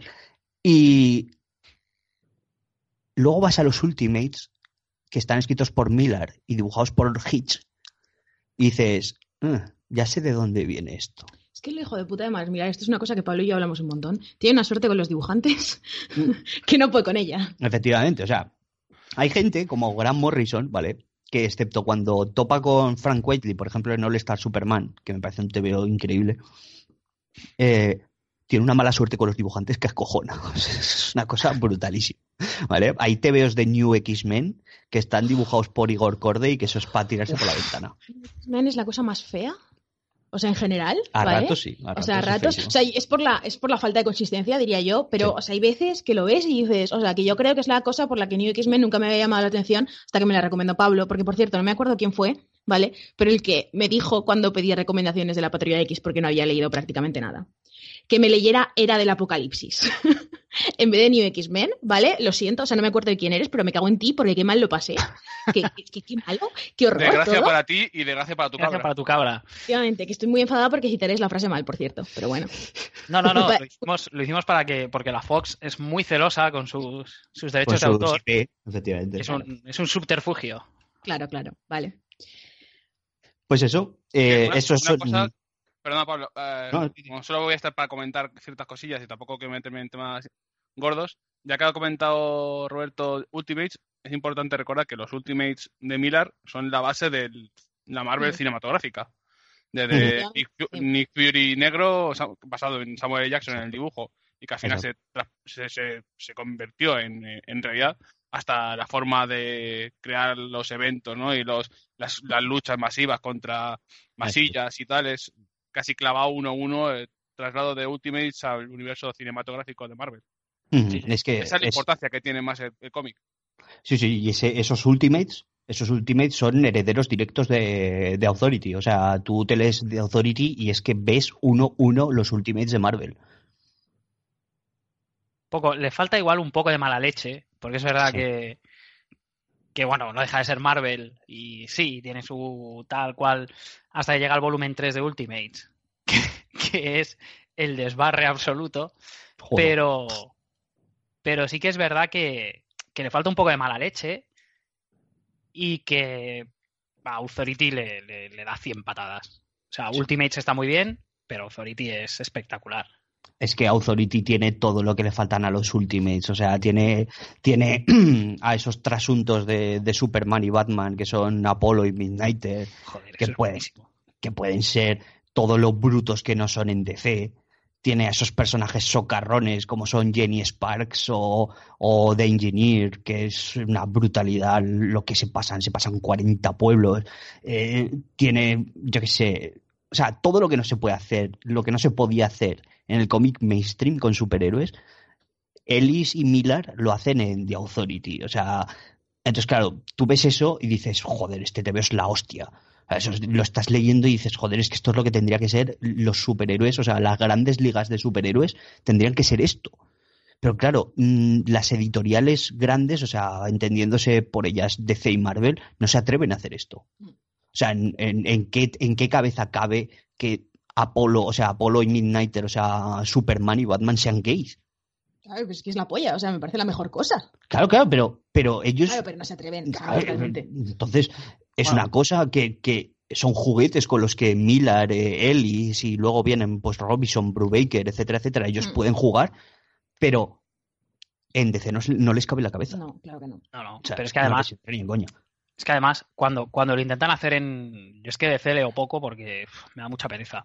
Pero en, en Marvel, cuando lo intentan hacer, les queda regular. Porque ahora con All New X-Men, que son estos X-Men del principio, que cuando son todavía adolescentes, se los traen al futuro y tal. Joder, resulta que Bobby, eh, Iceman, Mm. es gay y sacan al Bobby Iceman del presente, del armario, de una manera como muy Es cutre, horrible, muy... es horrible, es la peor muy- cosa, en plan. Pues ahora es Jean Grey. gay. Es Jen Grey, creo que le dice en plan, oye, tío. Y, Sí, sí. y eres gay, ¿sabes? Y, y es cutre, rancio, horrible, en plan, o sea, entiendo la, entiendo la intención, ¿vale? Y yo creo que, o sea, a ver, no me sorprende nada Bobby Drake siendo gay, ¿vale? En plan, Pero nada. o sea, me parece que le, me parece que le cuadra perfectamente, pero es que es la escena más cutre salchichera de salida del armario que he visto en la historia. Sí, sí, o sea, y mira es- que es- esos suelen ser cutres, ¿eh? Sí, pero es que es, es horrorosa, porque es que es eso, o sea, es... Pues ahora eres gay. El rollo del chiste de la chepa, ¿no? Ahora tienes una chepa. sepas. Pues ahora, a correr. A correr, sí, sí, tal cual, y no sé, es, es muy, muy, muy, muy, muy cutre, o sea, es terrible. ¿Sabes? Sí que es tal y como lo descubre, bueno, lo descubre, el, el Bobby joven, tal y como lo van haciendo, sí que tiene un desarrollo y tiene un sentido, pero claro, no, como, el, como este es gay, tú también. Ah, pues vale, no me he dado Sin- cuenta en 40 Sin años. embargo, sin embargo, Marvel eh, sí ha tenido algún intento bueno, en plan en los jóvenes Vengadores, por ejemplo, que, bueno, básicamente no hay nadie heterosexual en los jóvenes Vengadores. Esto es una, esto es una cosa que es, que es culpa de, o sea, no sé cómo les dejaron hacerlo, pero es culpa de Kieron Gillen, que es un señor del que os hablaré luego, así cuando nos metamos en las recomendaciones actuales. Eh, que tienen los jóvenes Vengadores, que tienen a, a Billy y a Teddy, que son, o sea, esto es un grupo de superhéroes que son hijos de otros superhéroes, ¿vale? Básicamente. Creo que Billy es hijo de la bruja escarlata con, ¿Con la visión? Puede, sí. Y, y Teddy, que es Hulkling, es metamórfico porque creo que es medio Skrull o algo así, sí. ¿vale? Sí, sí, sí. seguro. Y los, los chavales son novios, se trata de una cosa normal y se la suda. Y luego América Chávez, que es una señora que es, la, es el mejor personaje que ha inventado Marvel en los últimos no sé cuántos años, con perdona Kamala Khan. eh, la tía es Aquí- lesbiana y, y lo suelta así. Aquí voy a diferir porque me parece que una cosa que han hecho muy, muy bien y que está muy bien hecha, que la iba a meter luego más adelante, es Moon Girl. Parece Sí, efectivamente, Girl es perfecta. O sea, Girl es súper bonita y estupenda y tiene un saurio. Y Hostia, tener un saurio es tener un un plus, saurio ¿eh? en es este una mundo. niña que tiene un saurio. O sea, Es- yo no sé cómo lo ves, pero es una de las perfecto. mejores series Eh, del mundo. Efectivamente. Bueno, pues yo voy a continuar, ¿vale? Porque tengo todavía vértigo por delante. Bueno, Y aquí, bueno, voy a ir rápido, ¿vale? Para no, para no prolongarme en exceso. O sea, vértigo. ¿eh? Porque en Vértigo, será que en Vértigo no hay cosas. Sí, a mí Vértigo me parece un sello súper interesante porque ya tanto su creación como, como lo que viene a posteriori de ella, otra cosa que, que eso, para los, fun, eh, para los fun facts de vacilar en las fiestas y los cócteles a los que van Sí. nuestros distinguidos oyentes, ¿vale? Pues tirad de Wikipedia. hmm, Pero basta decir que, que es la creación total de Karen Berger, que es, vamos, yo como lector de TVOs a Karen Berger le, le, debo, le debo la puta vida, o sea, así de claro. Porque eh, retiene en DC a Alan Moore, dándole cobijo con sus, con sus creaciones. Aunque había sido traído, entre comillas, por Len Wayne, perdón, eh, lo retiene en DC y debido a, a la importancia que había ido ganando Alan Moore en el mercado norteamericano, tiene la vista, la inteligencia de traer a más, a más autores británicos, porque tenían la, la visión de ellos de que tenían como una, una forma mucho más arriesgada de entender el, el TVO. Hay que decir que esta gente viene pues de curtirse en serie, o sea, en revistas como 2000 AD, etcétera, etcétera, ¿vale? Eran recurrentes en, en el mercado británico y ya estaban sobradamente comprobados y eran gente que, era muy solvente. Entonces, eh, trae a gente como Neil Gaiman, Grant Morrison o Peter Milligan. O sea, esta gente, pues, luego tiene un impacto en el cómic norteamericano brutal. O sea, cualquiera que se haya pateado un poco las librerías y haya leído TVOs durante un poco de tiempo sabe quiénes son estas tres personas o cuatro si contamos al propio Moore. Eh, el propio Vértigo, o sea, el propio sello Vértigo no empieza eh, publicando series desde el número uno, sino que lo que hace es reunir esas series que ya se estaban publicando con cierta, con cierto empaque, algo más adulto, ¿vale? Y las rebrandea. O sea, les pone ese sello Vértigo. Y la que primeras que sale con el, con el sello Vértigo desde el número uno es eh, Muerte, el alto coste de la vida, que me imagino que muchos habréis leído, que es de Neil Gaiman con Mark Buckingham. Sí, que es como muy intensita y tal. A mí es que Sandman me da mucha, me da mucha es que. Neil Gaiman en cómics no me gusta especialmente. Entonces, creo que tanto Pablo como yo, que no somos especialmente fans, nos lo hemos pelado en nuestras respectivas recomendaciones. Sí, a mí Neil mucho, Gaiman no me mola. Yo lo siento mucho, pero esto es así. Sí que me Yo- gusta mucho, tengo que decir, sí que me gusta mucho la, señor, la voz del señor Neil Gaiman y cuando hace audiolibros que los lee y tal, me los escucho porque me da mucho gustico, me da mucho ASMR, pero, pero en cómics regular. Yo reconozco que me compré el, diría que el primer tomo que sacaron de Sandman Tú hiciste igual que yo. lo acabé regalando. No, no, no yo lo tengo por ahí muerto la risa. Y me parece una edición de puta madre, además, ¿eh? Sí, O sea, pero es- se me hizo denso, denso, porque es aquellas cosas que todo el mundo, lo que decía Paula, ¿no? O sea, tienes que leer Sandman, todo el mundo, tienes que leer Sandman, tienes que leer Sandman, luego llegas, te lo compras y dices, hostia, ¿qué hago yo con esto? Porque es, a mí, a mí se me hizo muy pesado. A mí también. A mí El también. dibujo tampoco me parece nada del otro mundo. No, no sé, no me, no me entró por, por ningún sitio y, y acabé regalando el tomo. Porque ver, claro, yo siempre lo achaco, no a que sea un mal tebeo, porque yo jamás lo calificaría como un mal tebeo, porque sin haberlo leído entero no podría emitir ese juicio, pero yo siempre lo achaco a que igual tengo una sensibilidad artística diferente. O sea, yo siempre me tiendo hacia una cosa más fantástica, pero más contenida, con más raíz, algo que sería más realismo mágico Sí. eh, género negro, espionaje, no sé, algo es para mí yo diría que igual mi problema es que tengo una sensibilidad diferente. Yo con, yo con el Gaiman creo que el problema que tengo es que, o sea, esto es como los números de American Vampire que escribe Stephen King. Sí, ¿Vale? Pues que el señor eh, tiene mucho, muy metido en la cabeza el formato libro y de en plan soy un señor escritor y escribo como si esto fuera un libro, porque claro, cuando traslas el cómic tiene un lenguaje totalmente distinto. Entonces a mí lo que me pasa es que se me hace pesado que te cagas porque lo estoy leyendo como si fuera una novela y no es el formato para leer una, ¿sabes? Una cosa así tan, tan pesada, tan reposada. Entonces no me ha entrado nunca, o sea, he sido siempre incapaz y igual algún día me pongo y digo de esto que dices, ¡buala, tío! ¿Cómo he dejado tanto tiempo sin leer esto? Pero no, no ha sido ninguna de las veces que lo he intentado, la verdad. Pues, pues ahora que lo sacáis a Gaiman, a mí me gustó mucho el, el- el cómic que hizo de Batman, de qué le pasó al, Sí, es buenísimo ese TVO. cruzado enmascarado, ¿es? Sí, sí, sí, sí, Y es un cómic autoconclusivo, por decir así, como una especie de homenaje también y de recopilatorio de, de la historia del personaje y lo dibuja Andy, Andy Kubert, ¿puede ser? Ujú, ¿Te suena?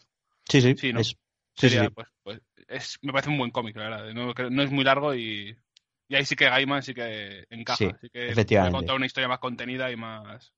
No, no, y es, es muy bueno ese TVO. Pero bueno, eh, lo que es dentro de Vértigo, o sea, para decir los clásicos, Vértigo tiene una cosa muy buena y es que quitando Hellblazer, que sí que es una serie que tiene como 300 números, ¿vale? Y es a- ahora a día de hoy está concluida, pues por gracias a, a Dan Didiota, Dan Didio, ¿vale? Pero cariñosamente nos referiremos a él como Didiota.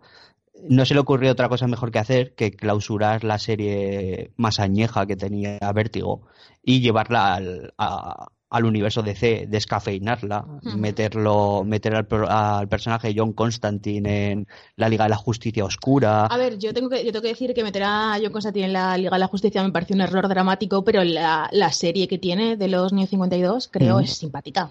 Pero, o sea, pero se puede dar una serie simpática a Claro, John Constantine sí. y mantener el Sí, sello eso es verdad, Vértigo, es o verdad, sea, pero tiene una, tiene una serie que yo creo que si no la has leído nunca es simpaticona y te puede introducir al personaje y luego te metes en la mandanga. Efectivamente. O sea, se pueden compaginar las dos cosas, ese es mi problema. Que a lo mejor era, que a lo mejor era relativamente su intención, en plan, porque la verdad, sí que es verdad que cuando te pones, o sea, yo qué sé, cuando dijeron que iban a hacer la serie, mucha gente dijo, ¡buah! ¿Y los cómics? ¿Cómo me los leo? Tal, y es que, ¿cómo le explicas a una persona que tiene que hincar 300 números? No, claro, yo en eso estoy de acuerdo, pero se podía haber mantenido Sí, el, sí, es el- el sello Vértigo, haber mantenido la serie clásica y después haber, haber hecho una serie más accesible desde un número uno y los nuevos 52 y haber hecho, haber hecho eso. Una cosa de la que no se habla lo suficiente y que voy a decir ahora y es totalmente off topic, ¿vale? Es que la serie Supernatural, en plan, eh, se llama Sobrenatural en español, que la echan en plan en algún canal estos de mierda que te series, en, Mm. en la tele pública, eh, ripea off Hellblazer que no te lo puedes ni imaginar. O sea, es un plagio que te cagas que yo no sé cómo no los han denunciado todavía. o sea, en plan, pero, pero exagerado. O sea, todos los personajes son los mismos personajes y todas las tramas son las mismas tramas. Y eso no tiene nada que ver, pero eso, continúa. Dentro de, dentro de la propia Hellblazer, yo a mí me gusta siempre recomendar dos etapas, que son muy diferentes en tono, en ambientación y en dibujo también, porque, porque tiene dibujantes muy, muy diferentes. Eh, para mí Hellblazer de Garcenis es el que determina el personaje tal y como se le conoce. Hay, hay el Jamie Delano y Grant Morrison también antes, pero el Hellblazer fumador en cadena, bebedor, mal encarado, cínico, asqueroso, es el de Garcenis. O sea, lo, lo clava. Es eh, desde el primer desde el primer número, Garcenis se nota que, que ha nacido para escribir a ese personaje. O sea, el, el arco de, de malos hábitos, que es en el que se basa la película de, de Keanu Reeves, es, es, una, es una brutalidad. Ahí no está Steve Dillon, que luego será el que se convertirá prácticamente el, el ya añorado para mí Steve Dillon, que falleció el año pasado, que es uno de los mejores narradores que jamás conocerá la industria. Eh, ya se convertía en, el compinche de Garcenis y clavaban una detrás de otra todas las, todas las historias que narraban sobre el personaje. Pero en, con John Higgins, en el primer, en el primer arco de Malos Hábitos, ya establece, pega, pega Garcenis un puñetazo encima de la mesa, prácticamente le da la vuelta al personaje en un, en un quiebro increíble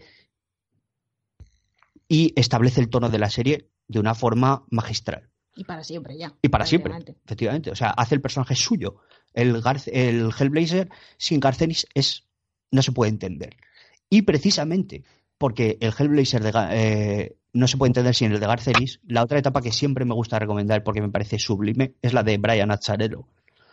Causó mucho revuelo porque precisamente eh, había una ley no escrita y era que Hellblazer, al ser británico y al estar radicado en Londres, eh, lo escribían siempre señores del Reino Unido.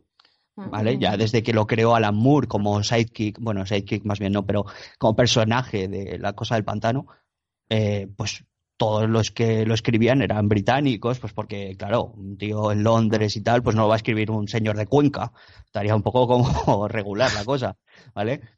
Pero Brian Azzarello no es británico, Y le es, sudo mucho la polla. es norteamericano y efectivamente le sudó muy fuerte la polla. Y ya tocando muy bien y muy fuerte los cojones, desde la primera página lo meten en la cárcel. Me gusta muchísimo la etapa de Brian Azzarello, no solo porque coge a Marcelo Frusin como dibujante, sino porque desde la primera página, en el primer arco, utiliza a Richard Corben, que para mí es un, es un titán de- del cómic, y hace, lo hace recorrer América probando que un personaje puede salirse de su zona de confort si la persona que lo escribe lo escribe bien. ¿Vale? Eso, eso es lo que, lo que Hellblazer de Azarelo hace, que es coger a un personaje, moverlo de su sitio y llevarlo por sitios que no son habituales para él y que funciona perfectamente. Y el Hellblazer de Azarelo es una brutalidad. Es un TV acojonante. Luego, eh, saliéndonos un poco de eso, recomendar como clásicos imprescindibles Animal Man de Grant Morrison. Obviamente. Increíble TVO con rupturas de la cuarta pared. O sea, si la gente se piensa que las rupturas de la cuarta pared y los ejercicios de narrativos están en masacre, no. No, O sea, a ver, no. no. O sea, No rayarse. no rayarse, efectivamente. O sea, la próxima vez que alguien nos diga que Deadpool rompe mucho la cuarta pared y tal, cogéis el tomaco este que ha sacado ahora, no sé quién lo ha evitado. FC. FC, de Animal Man, que los han reeditado hace poquito y se lo lanzáis a la cabeza y le dice la toma, aprende. O sea, Animal Man, Volviendo, volviendo al, al titán Peter David, en su Hulka esto lo hace ni una, ni dos, ni tres, ni siete veces. Y lo hacen potadas, lo hacen en un montón de cosas también. Lo es que, claro, Sí, parece sí, como, sí, que, efectivamente. como que Deadpool es el que lo ha inventado algo. No, no, no lo ha inventado en ningún momento. cero, cero. O sea, Animal Man de Grant Morrison es una cosa que todo el mundo debería de leerse. Nunca, es, es un TVO que parece como que pasa desapercibido y, y- y que nunca se nombra como clásico, pero cuando le dan esta serie a Grant Morrison, se la toma como su patio de juegos. O sea, de decir, aquí voy a experimentar y realmente es una experimentación increíble. Bueno, y hablando, hablando de eso, hay otra serie en la que tienes que hablar también de Gran Morrison, seguro. Efectivamente.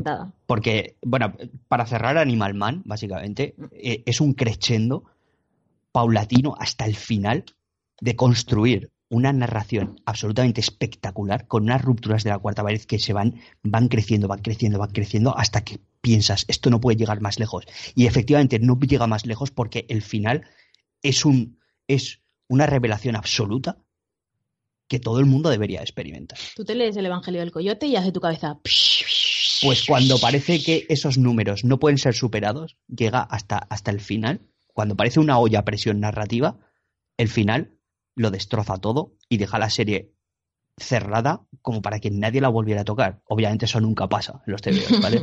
Pero el Animal Man de Grant Morrison es, es un ejercicio exquisito. Es un, es un TVO que todo el mundo debería Ah, muy de actualidad este te veo también, porque además es Grant Morrison el que hace Animal Man vegano o vegetariano. Efectivamente.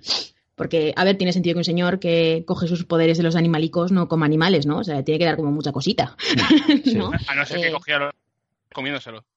Claro, Claro, efectivamente. eso sería otra cosa, ¿no? Pero como en principio no es así como funciona Animal Man, pues lo, es la primera vez que, que el tío es vegetariano, que es como, joder, tenía sentido, ¿no? O sea, lo podía haber pensado alguien antes. Hmm. Luego tenemos, por ejemplo, la Doom Patrol de Grant Morrison también, que es otro TVO en el que, en el que vuelca todas sus, sus, iba a decir frustraciones, no, todas sus querencias por ocultismo, cosas bizarras, surrealismo, eh, Las dadaísmo. drogas. Importante Las recordar drogas, el, uso, sí. el uso y disfrute de las drogas que tiene Grant Morrison. Yo, Sí, creo, sí. yo creo que, o sea, yo me estoy, me estoy leyendo justo ahora de un patrón, ¿vale? Me está flipando, pero yo creo que si te lo lees en las drogas, lo tienes que flipar el triple. Eso, O sea, porque tienes, tienes alguna que otra, o sea, buah, no, no. Es un TVO acojonante, es un. TVO súper divertido, es un TVO, realmente es, un- aunque no lo parezca, es más formulaico de lo que parece, o sea, es un TVO de superhéroes, Hmm. porque es un TVO de superhéroes, pero utiliza muchos recursos de, de experimentación, de pues los personajes son como muy locos, ¿vale? Y ahí vuelca todo eso, su querencia por, por corrientes alternativas de pensamiento, y se apoya en un dibujo que es como más sencillo, ¿vale? Pero como funciona perfectamente, tú lo lees y dices, "Uf, este TVO es la polla. O sea, es una de las re- relecturas paulatinas que yo voy haciendo cada X tiempo porque es súper divertido y te lleva de la mano por mundos que no, que no conoces a priori, ¿vale? Y que resultan muy agradables de descubrir. O sea, es, por ejemplo, eh, un TVO que experimenta muchísimo, pero lo hace de una forma mucho más contenida en otra obra que es muy clave de vértigo, pero que, que es más impenetrable, como sería Los Invisibles, que también es de Grant Morrison, pero súper difícil de acceder a ella. La gente le cuesta muchísimo entrar en Los Invisibles y es mucho más experimental en el sentido que utiliza escritura automática y a veces se hace muy complicada de seguir. Luego, por ejemplo, Warren Ellis escribe Transmetropolitan con Derek Robertson, que es un obseso del detalle en el dibujo, y que trata las aventuras de Spider Jerusalem en un futuro así como muy distópico, co- eh, haciendo de periodista muy comprometido y que recomiendo que la lea todo el mundo porque es súper divertida, es súper cafre. El, personaje de Spider Jerusalem sería como ese reportero que está de vuelta de todo, que tiene una mala hostia, que no, que no se contiene y cubre las elecciones y se dedica a joderle la vida a los presidentes, a los, a los, a los candidatos a la presidencia de los Estados Unidos. para mí, de plena vigencia, porque cuando tú te la lees no puedes evitar ver paralelismos con la sociedad que estamos viviendo ahora. Y, y Transmetropolitan es la brutalidad, o sea, es está pasadísimo de rosca Warren Ellis y, y, se vuelca él, yo creo, en el propio, en el propio Spider Jerusalem. Y luego, la serie que yo creo que es fundamental, es un punto, es un punto pivotal dentro de la propia Vértigo, es 100 balas, ¿vale? O sea, aquí entra Brian Acharello con Eduardo Riso y dan un vuelco de, o sea, dan un golpe de timón porque abre el sello a más sensibilidades, porque en un principio Vértigo iba a ser ese tipo de, publicación, pues eso, como hablaba, es realismo mágico, de fantasía, de cosas así como muy sobrenaturales, y sin embargo, eh, Balas es negro, el género negro más, más, más hardboiled que existe, o sea, más anclado en el suelo, con más tiros, violencia, eh, más brutal donde los personajes sangran y sangran en primer plano, todo es durísimo y brutal, ¿vale? Ahí, a partir de ahí, Vértigo cambia y acoge otras series. Pero lo que hace Azarelo, eh, escondido detrás del hecho de, del personaje del agente Graves, que es la premisa, que te accede a personas que le han arruinado la vida, les da un maletín con una pistola y 100 balas irrastreables, les da pruebas incontestables de que alguien les ha jodido la vida y a partir de ahí ellos, ellos pueden decidir si ejecutar a esa persona que les ha, les ha jodido la vida o dejarlo pasar. Con esa premisa. Que me parece muy la polla. Que es ¿cierto? acojonante. O sea, es, es, una de las mejores premisas con las que nos hemos planteado, con las Mm. que nos hemos plantado delante de un TVO nunca. Azarelo utiliza la excusa para hacer un recorrido por toda la América que conoce. Y durante 100 números, que se dice pronto, 100 Sí. números, y el muy cabrón le dijo a Karen Berger que, sin, que podría acabarlo en una docena, El hijo de puta, no te lo crees ni tú. que no se lo Ni- creía en Me él. en ti, chaval. Lo O sea, no te lo crees ni tú. Lo reconoció a posterior y dijo, bien, ni O de sea, puta coña soy capaz yo de acabar esto. Sí, sin co hay un farol. Hay una cosa que me gusta mucho de 100 balas, es que sacaron hace poco una edición especial del cómic, que eso, la premisa es que eso, que te dan un maletín con 100 balas irrastreables y la, la edición especial esta tiene el, la- el tomo concreto, to- completo dentro de un maletín que mola un montonazo. Así que a ver si me lo regaláis con el dinero de los Patreons o qué. Efectivamente. El, el- el sorteo del Patreon lo, haremos. claro, en el sorteo del Patreon a ver si me cae o qué. Claro. Y como participarás con varias cuentas. te la he dejado, te la he dejado huevo. Me arrepiento. Estaba, estaba ahí, estaba Me claro. arrepiento porque Era la he dejado fácil, a huevísimo. sí, sí. Claro, e- este TVO, este TVO entra ahí como, o sea, se convirtió en la serie estrella de Vértigo, porque siempre ha tenido como, con Vértigo siempre ha tenido como esas Hmm. series que eran como muy la serie de Vértigo. Estaba primero Sandman, luego Predicador, luego Cien Balas, eran como, como los estandartes de la línea, digamos, ¿vale? Hellblazer siempre ha estado ahí, no sé, tenía como sus altibajos y tal, pero las series emblemáticas, eh, después en un momento determinado fue Cien Balas, ¿vale? Entonces, claro, a partir de ahí entran otras sensibilidades, más realismo, más, más dureza, más crudo todo, y gracias a eso se publican otros, para mí, tres clásicos que todo el mundo debería de leer, como son Scalpez, de Jason Aaron, que es el género negro dentro de una reserva india, también muy en la línea de Sleeper, de esos agentes dobles que juegan a, infiltrarse.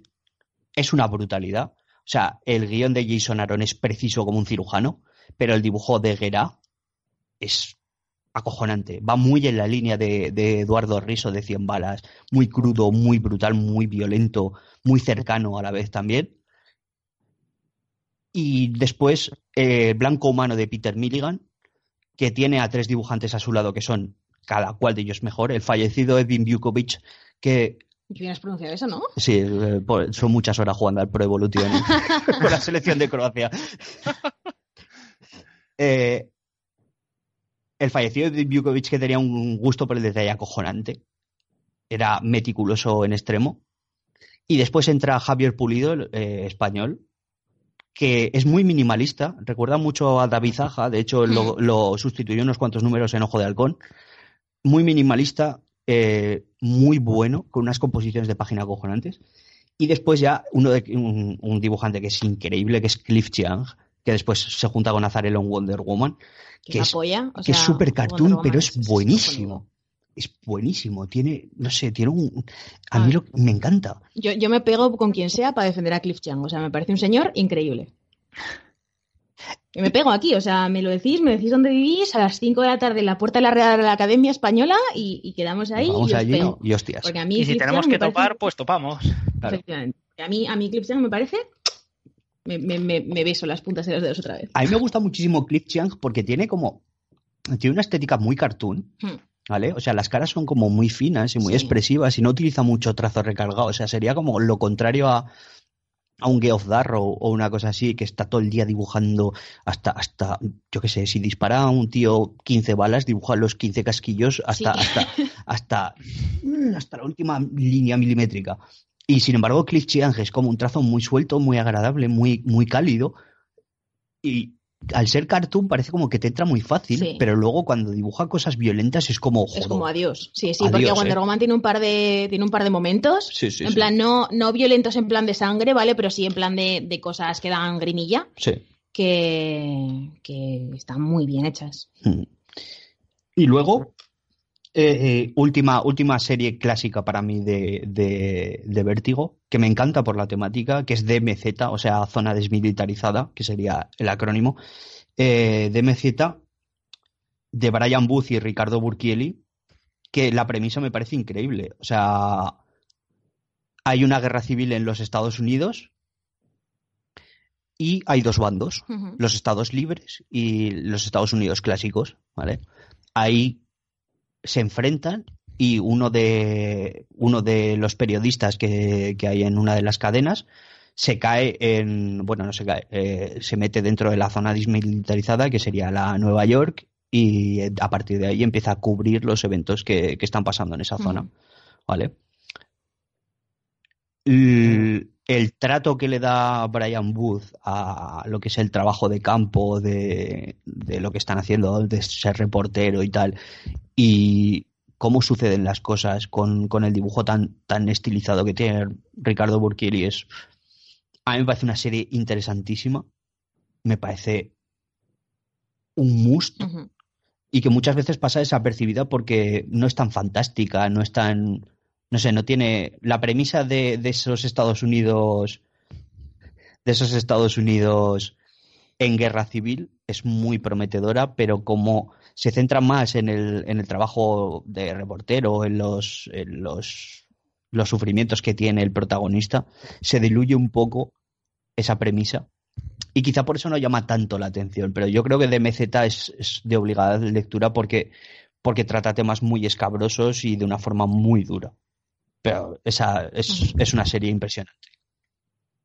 Y yo creo que con esto, Con esto ya- Vértigo y los clásicos ya me los he zapiñado. Yo- Que, y aún me he dejado Preacher, que no la recomiendo tanto, porque con las relecturas y el paso del tiempo, yo A creo que el mí- paso del tiempo la está poniendo A en sitio. predicador me parece una chufa. O sea, de hecho, de hecho prefiero a Garcenis en Hellblazer, eh, en plan, porque está, se nota que está más contenido por el sello en el que está. Y no, no tanto, quizás no tanto con el, por el sello como por el personaje. Sabes si quieres que no, no es un personaje suyo. Sí. Y me parece que está con más contenido, más controlado y mola mucho más. Pero me intenté leer el predicador, me leí la mitad y dije, me quiero de morir. O sea, pf, madre mía, los 90 en mi cara. O sea, una cosa espantosa. Yo lo que quería es, es recomendar a la gente que si van a leer algo de Morrison, sean cosas cortitas y que Sí, sepan que tiene sí. final, porque si no el señor se le empieza a ir la castaña y te hace una mierda, como hizo en los finales de New X-Men, con lo del planeta X y toda esta puta mierda que hizo luego, Efectivamente. y, y- y que no. O sea, empieza muy bien y, y desbarra mucho. Así que cosas corticas que están muy bien. Sí, y luego, fuera de todo esto, recomendar en plan clásico Akira. Que Hostia. no hemos recomendado nadie, pero que. porque no es. no es. No es manga. No o sea, somos bueno, no es fans mm, y, y entendidos a ese nivel como de manga. como podemos serlo de cómics, bueno, serlo nosotros. Pero sí que es que- Akira es una cosa... como- Y es que mi manga favorito es Argento Queroro, creo. Entonces, eso es todo lo que os puedo decir. No ¿Ese os es puedo el de la recomendar rana? nada más. Sí, tío, la rana es, la, es, o sea, es el mejor, es el mejor manga, anime o whatever. Encima le puse hace poco a Pablo la intro de la, Sí. de la serie de dibujicos. Y la otro. Y la outro, eh, que, que es que es, es una obra de arte, o sea, es estupendo. Muy fan yo de ese Argento Queroro. Mejor, mejor manga. Y tengo los 20 tomos por ahí. Voy a, voy a aprovechar que ya se cierra así un poquito el off topic, ¿no? Como ha terminado un poco Paula, creo que alguien iba a respirar y a decir algo, pero le he cortado. Por favor, estate quieto. No sé quién eres, pero estate quieto. Y Vaya en vez de hacer dos rondas y alar- alargar esto hasta la extonación, lo que vamos a hacer es cortar aquí, terminar este episodio y luego eh, sacaros una segunda parte más adelante, que vamos a grabar así, quién sabe, a lo mejor se graba ahora, no sé, es magia, la magia del directo. Oigo. Efectivamente, la magia del directo. No, no- no sabemos qué nos deparará en las siguientes horas. Pero Chan, chan. yo tengo que decir una cosa al respecto. No, no me toques los cojones. No, no, pero muy vamos a ver, es que yo también, yo quiero hablar también. Aquí habla todo el mundo y no puedo... No. Yo venía a hablar. Ellos, yo he venido aquí a Yo hablar pensaba que te habías dormido, si Ellos soy hablan de los... No voy a decir lo que estaba haciendo mientras hablabais de cómics. No, estaba ahora- con la ahora sí que- tableta descargando juegos. Pero Oh. yo quería decir que Juan Pablo, eh, Dime. en, en mi línea de consejos para que mejores como, como presentador, moderador, es Ajá. esto estaba planeado como un programa, un único programa, se ha ido a dos y yo creo que ahí hay un fallo tuyo, hay una mala moderación. No has sabido cortar a la gente, No, no has sabido controlar lo los tiempos. Es, es una mala colaboración por tu parte. ¿Por qué? Porque no has aportado nada más que dar por culo. Es mi Hombre, función, también, se en, sabe. desca- en descargo de JP diré que hablo como una ametralladora yo también. Sí, ¿eh? la verdad es que estaba totalmente en vena, ¿sabes? En plan, ahí muy metido en su cosa, pero la verdad es que, o sea, me ha resultado muy útil tú esto porque nunca había entendido, en plan, eh, Authority. O sea, no entendía cómo funcionaba. No, Así no, que pero eso eh, que me o sea, llevo. en serio, no, no, no os carguéis el muerto por descargárselo a Juan Pablo. Es una mala tarea de moderación, esto está claro. O sea, si esto se ha desbarrado, aquí el moderador tenía que cortar, Ay, medir los tiempos. hablamos por los codos y Juan ya Pablo. está, pues no pasa nada, no rayarse, deja al pobre, al pobre Juan Pablo, que lo tienes ¿Me en un sin vivir. ¿Qué es mi función aquí? Pues eso, yo Bueno, solo quería hacerte como- este pequeño apunte. Madre mía, Sonic Manía. Como hemos, eh, hemos eh, indicado que este podcast es aparte de una recomendación para los que quieren iniciarse y también es una especie de comentario sobre obras que mucha gente ya conoce.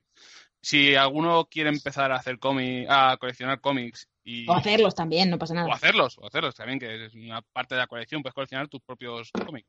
Claro, eso está muy bien.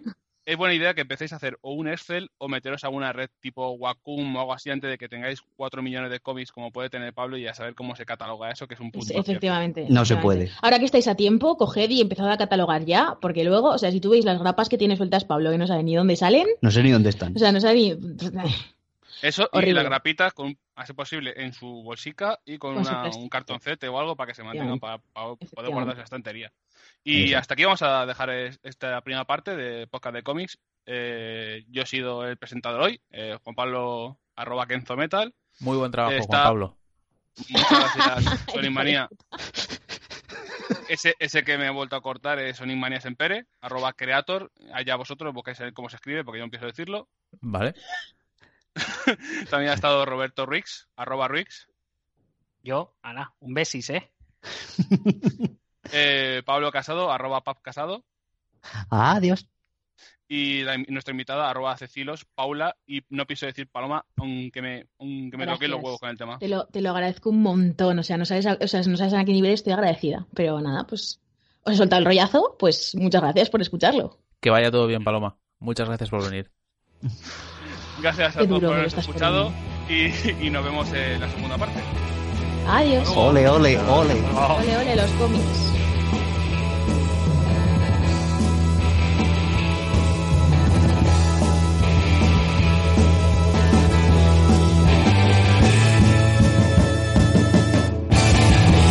Yeah. I think we're getting the kinks worked out. Thank you guys. Really, really great to be back here again.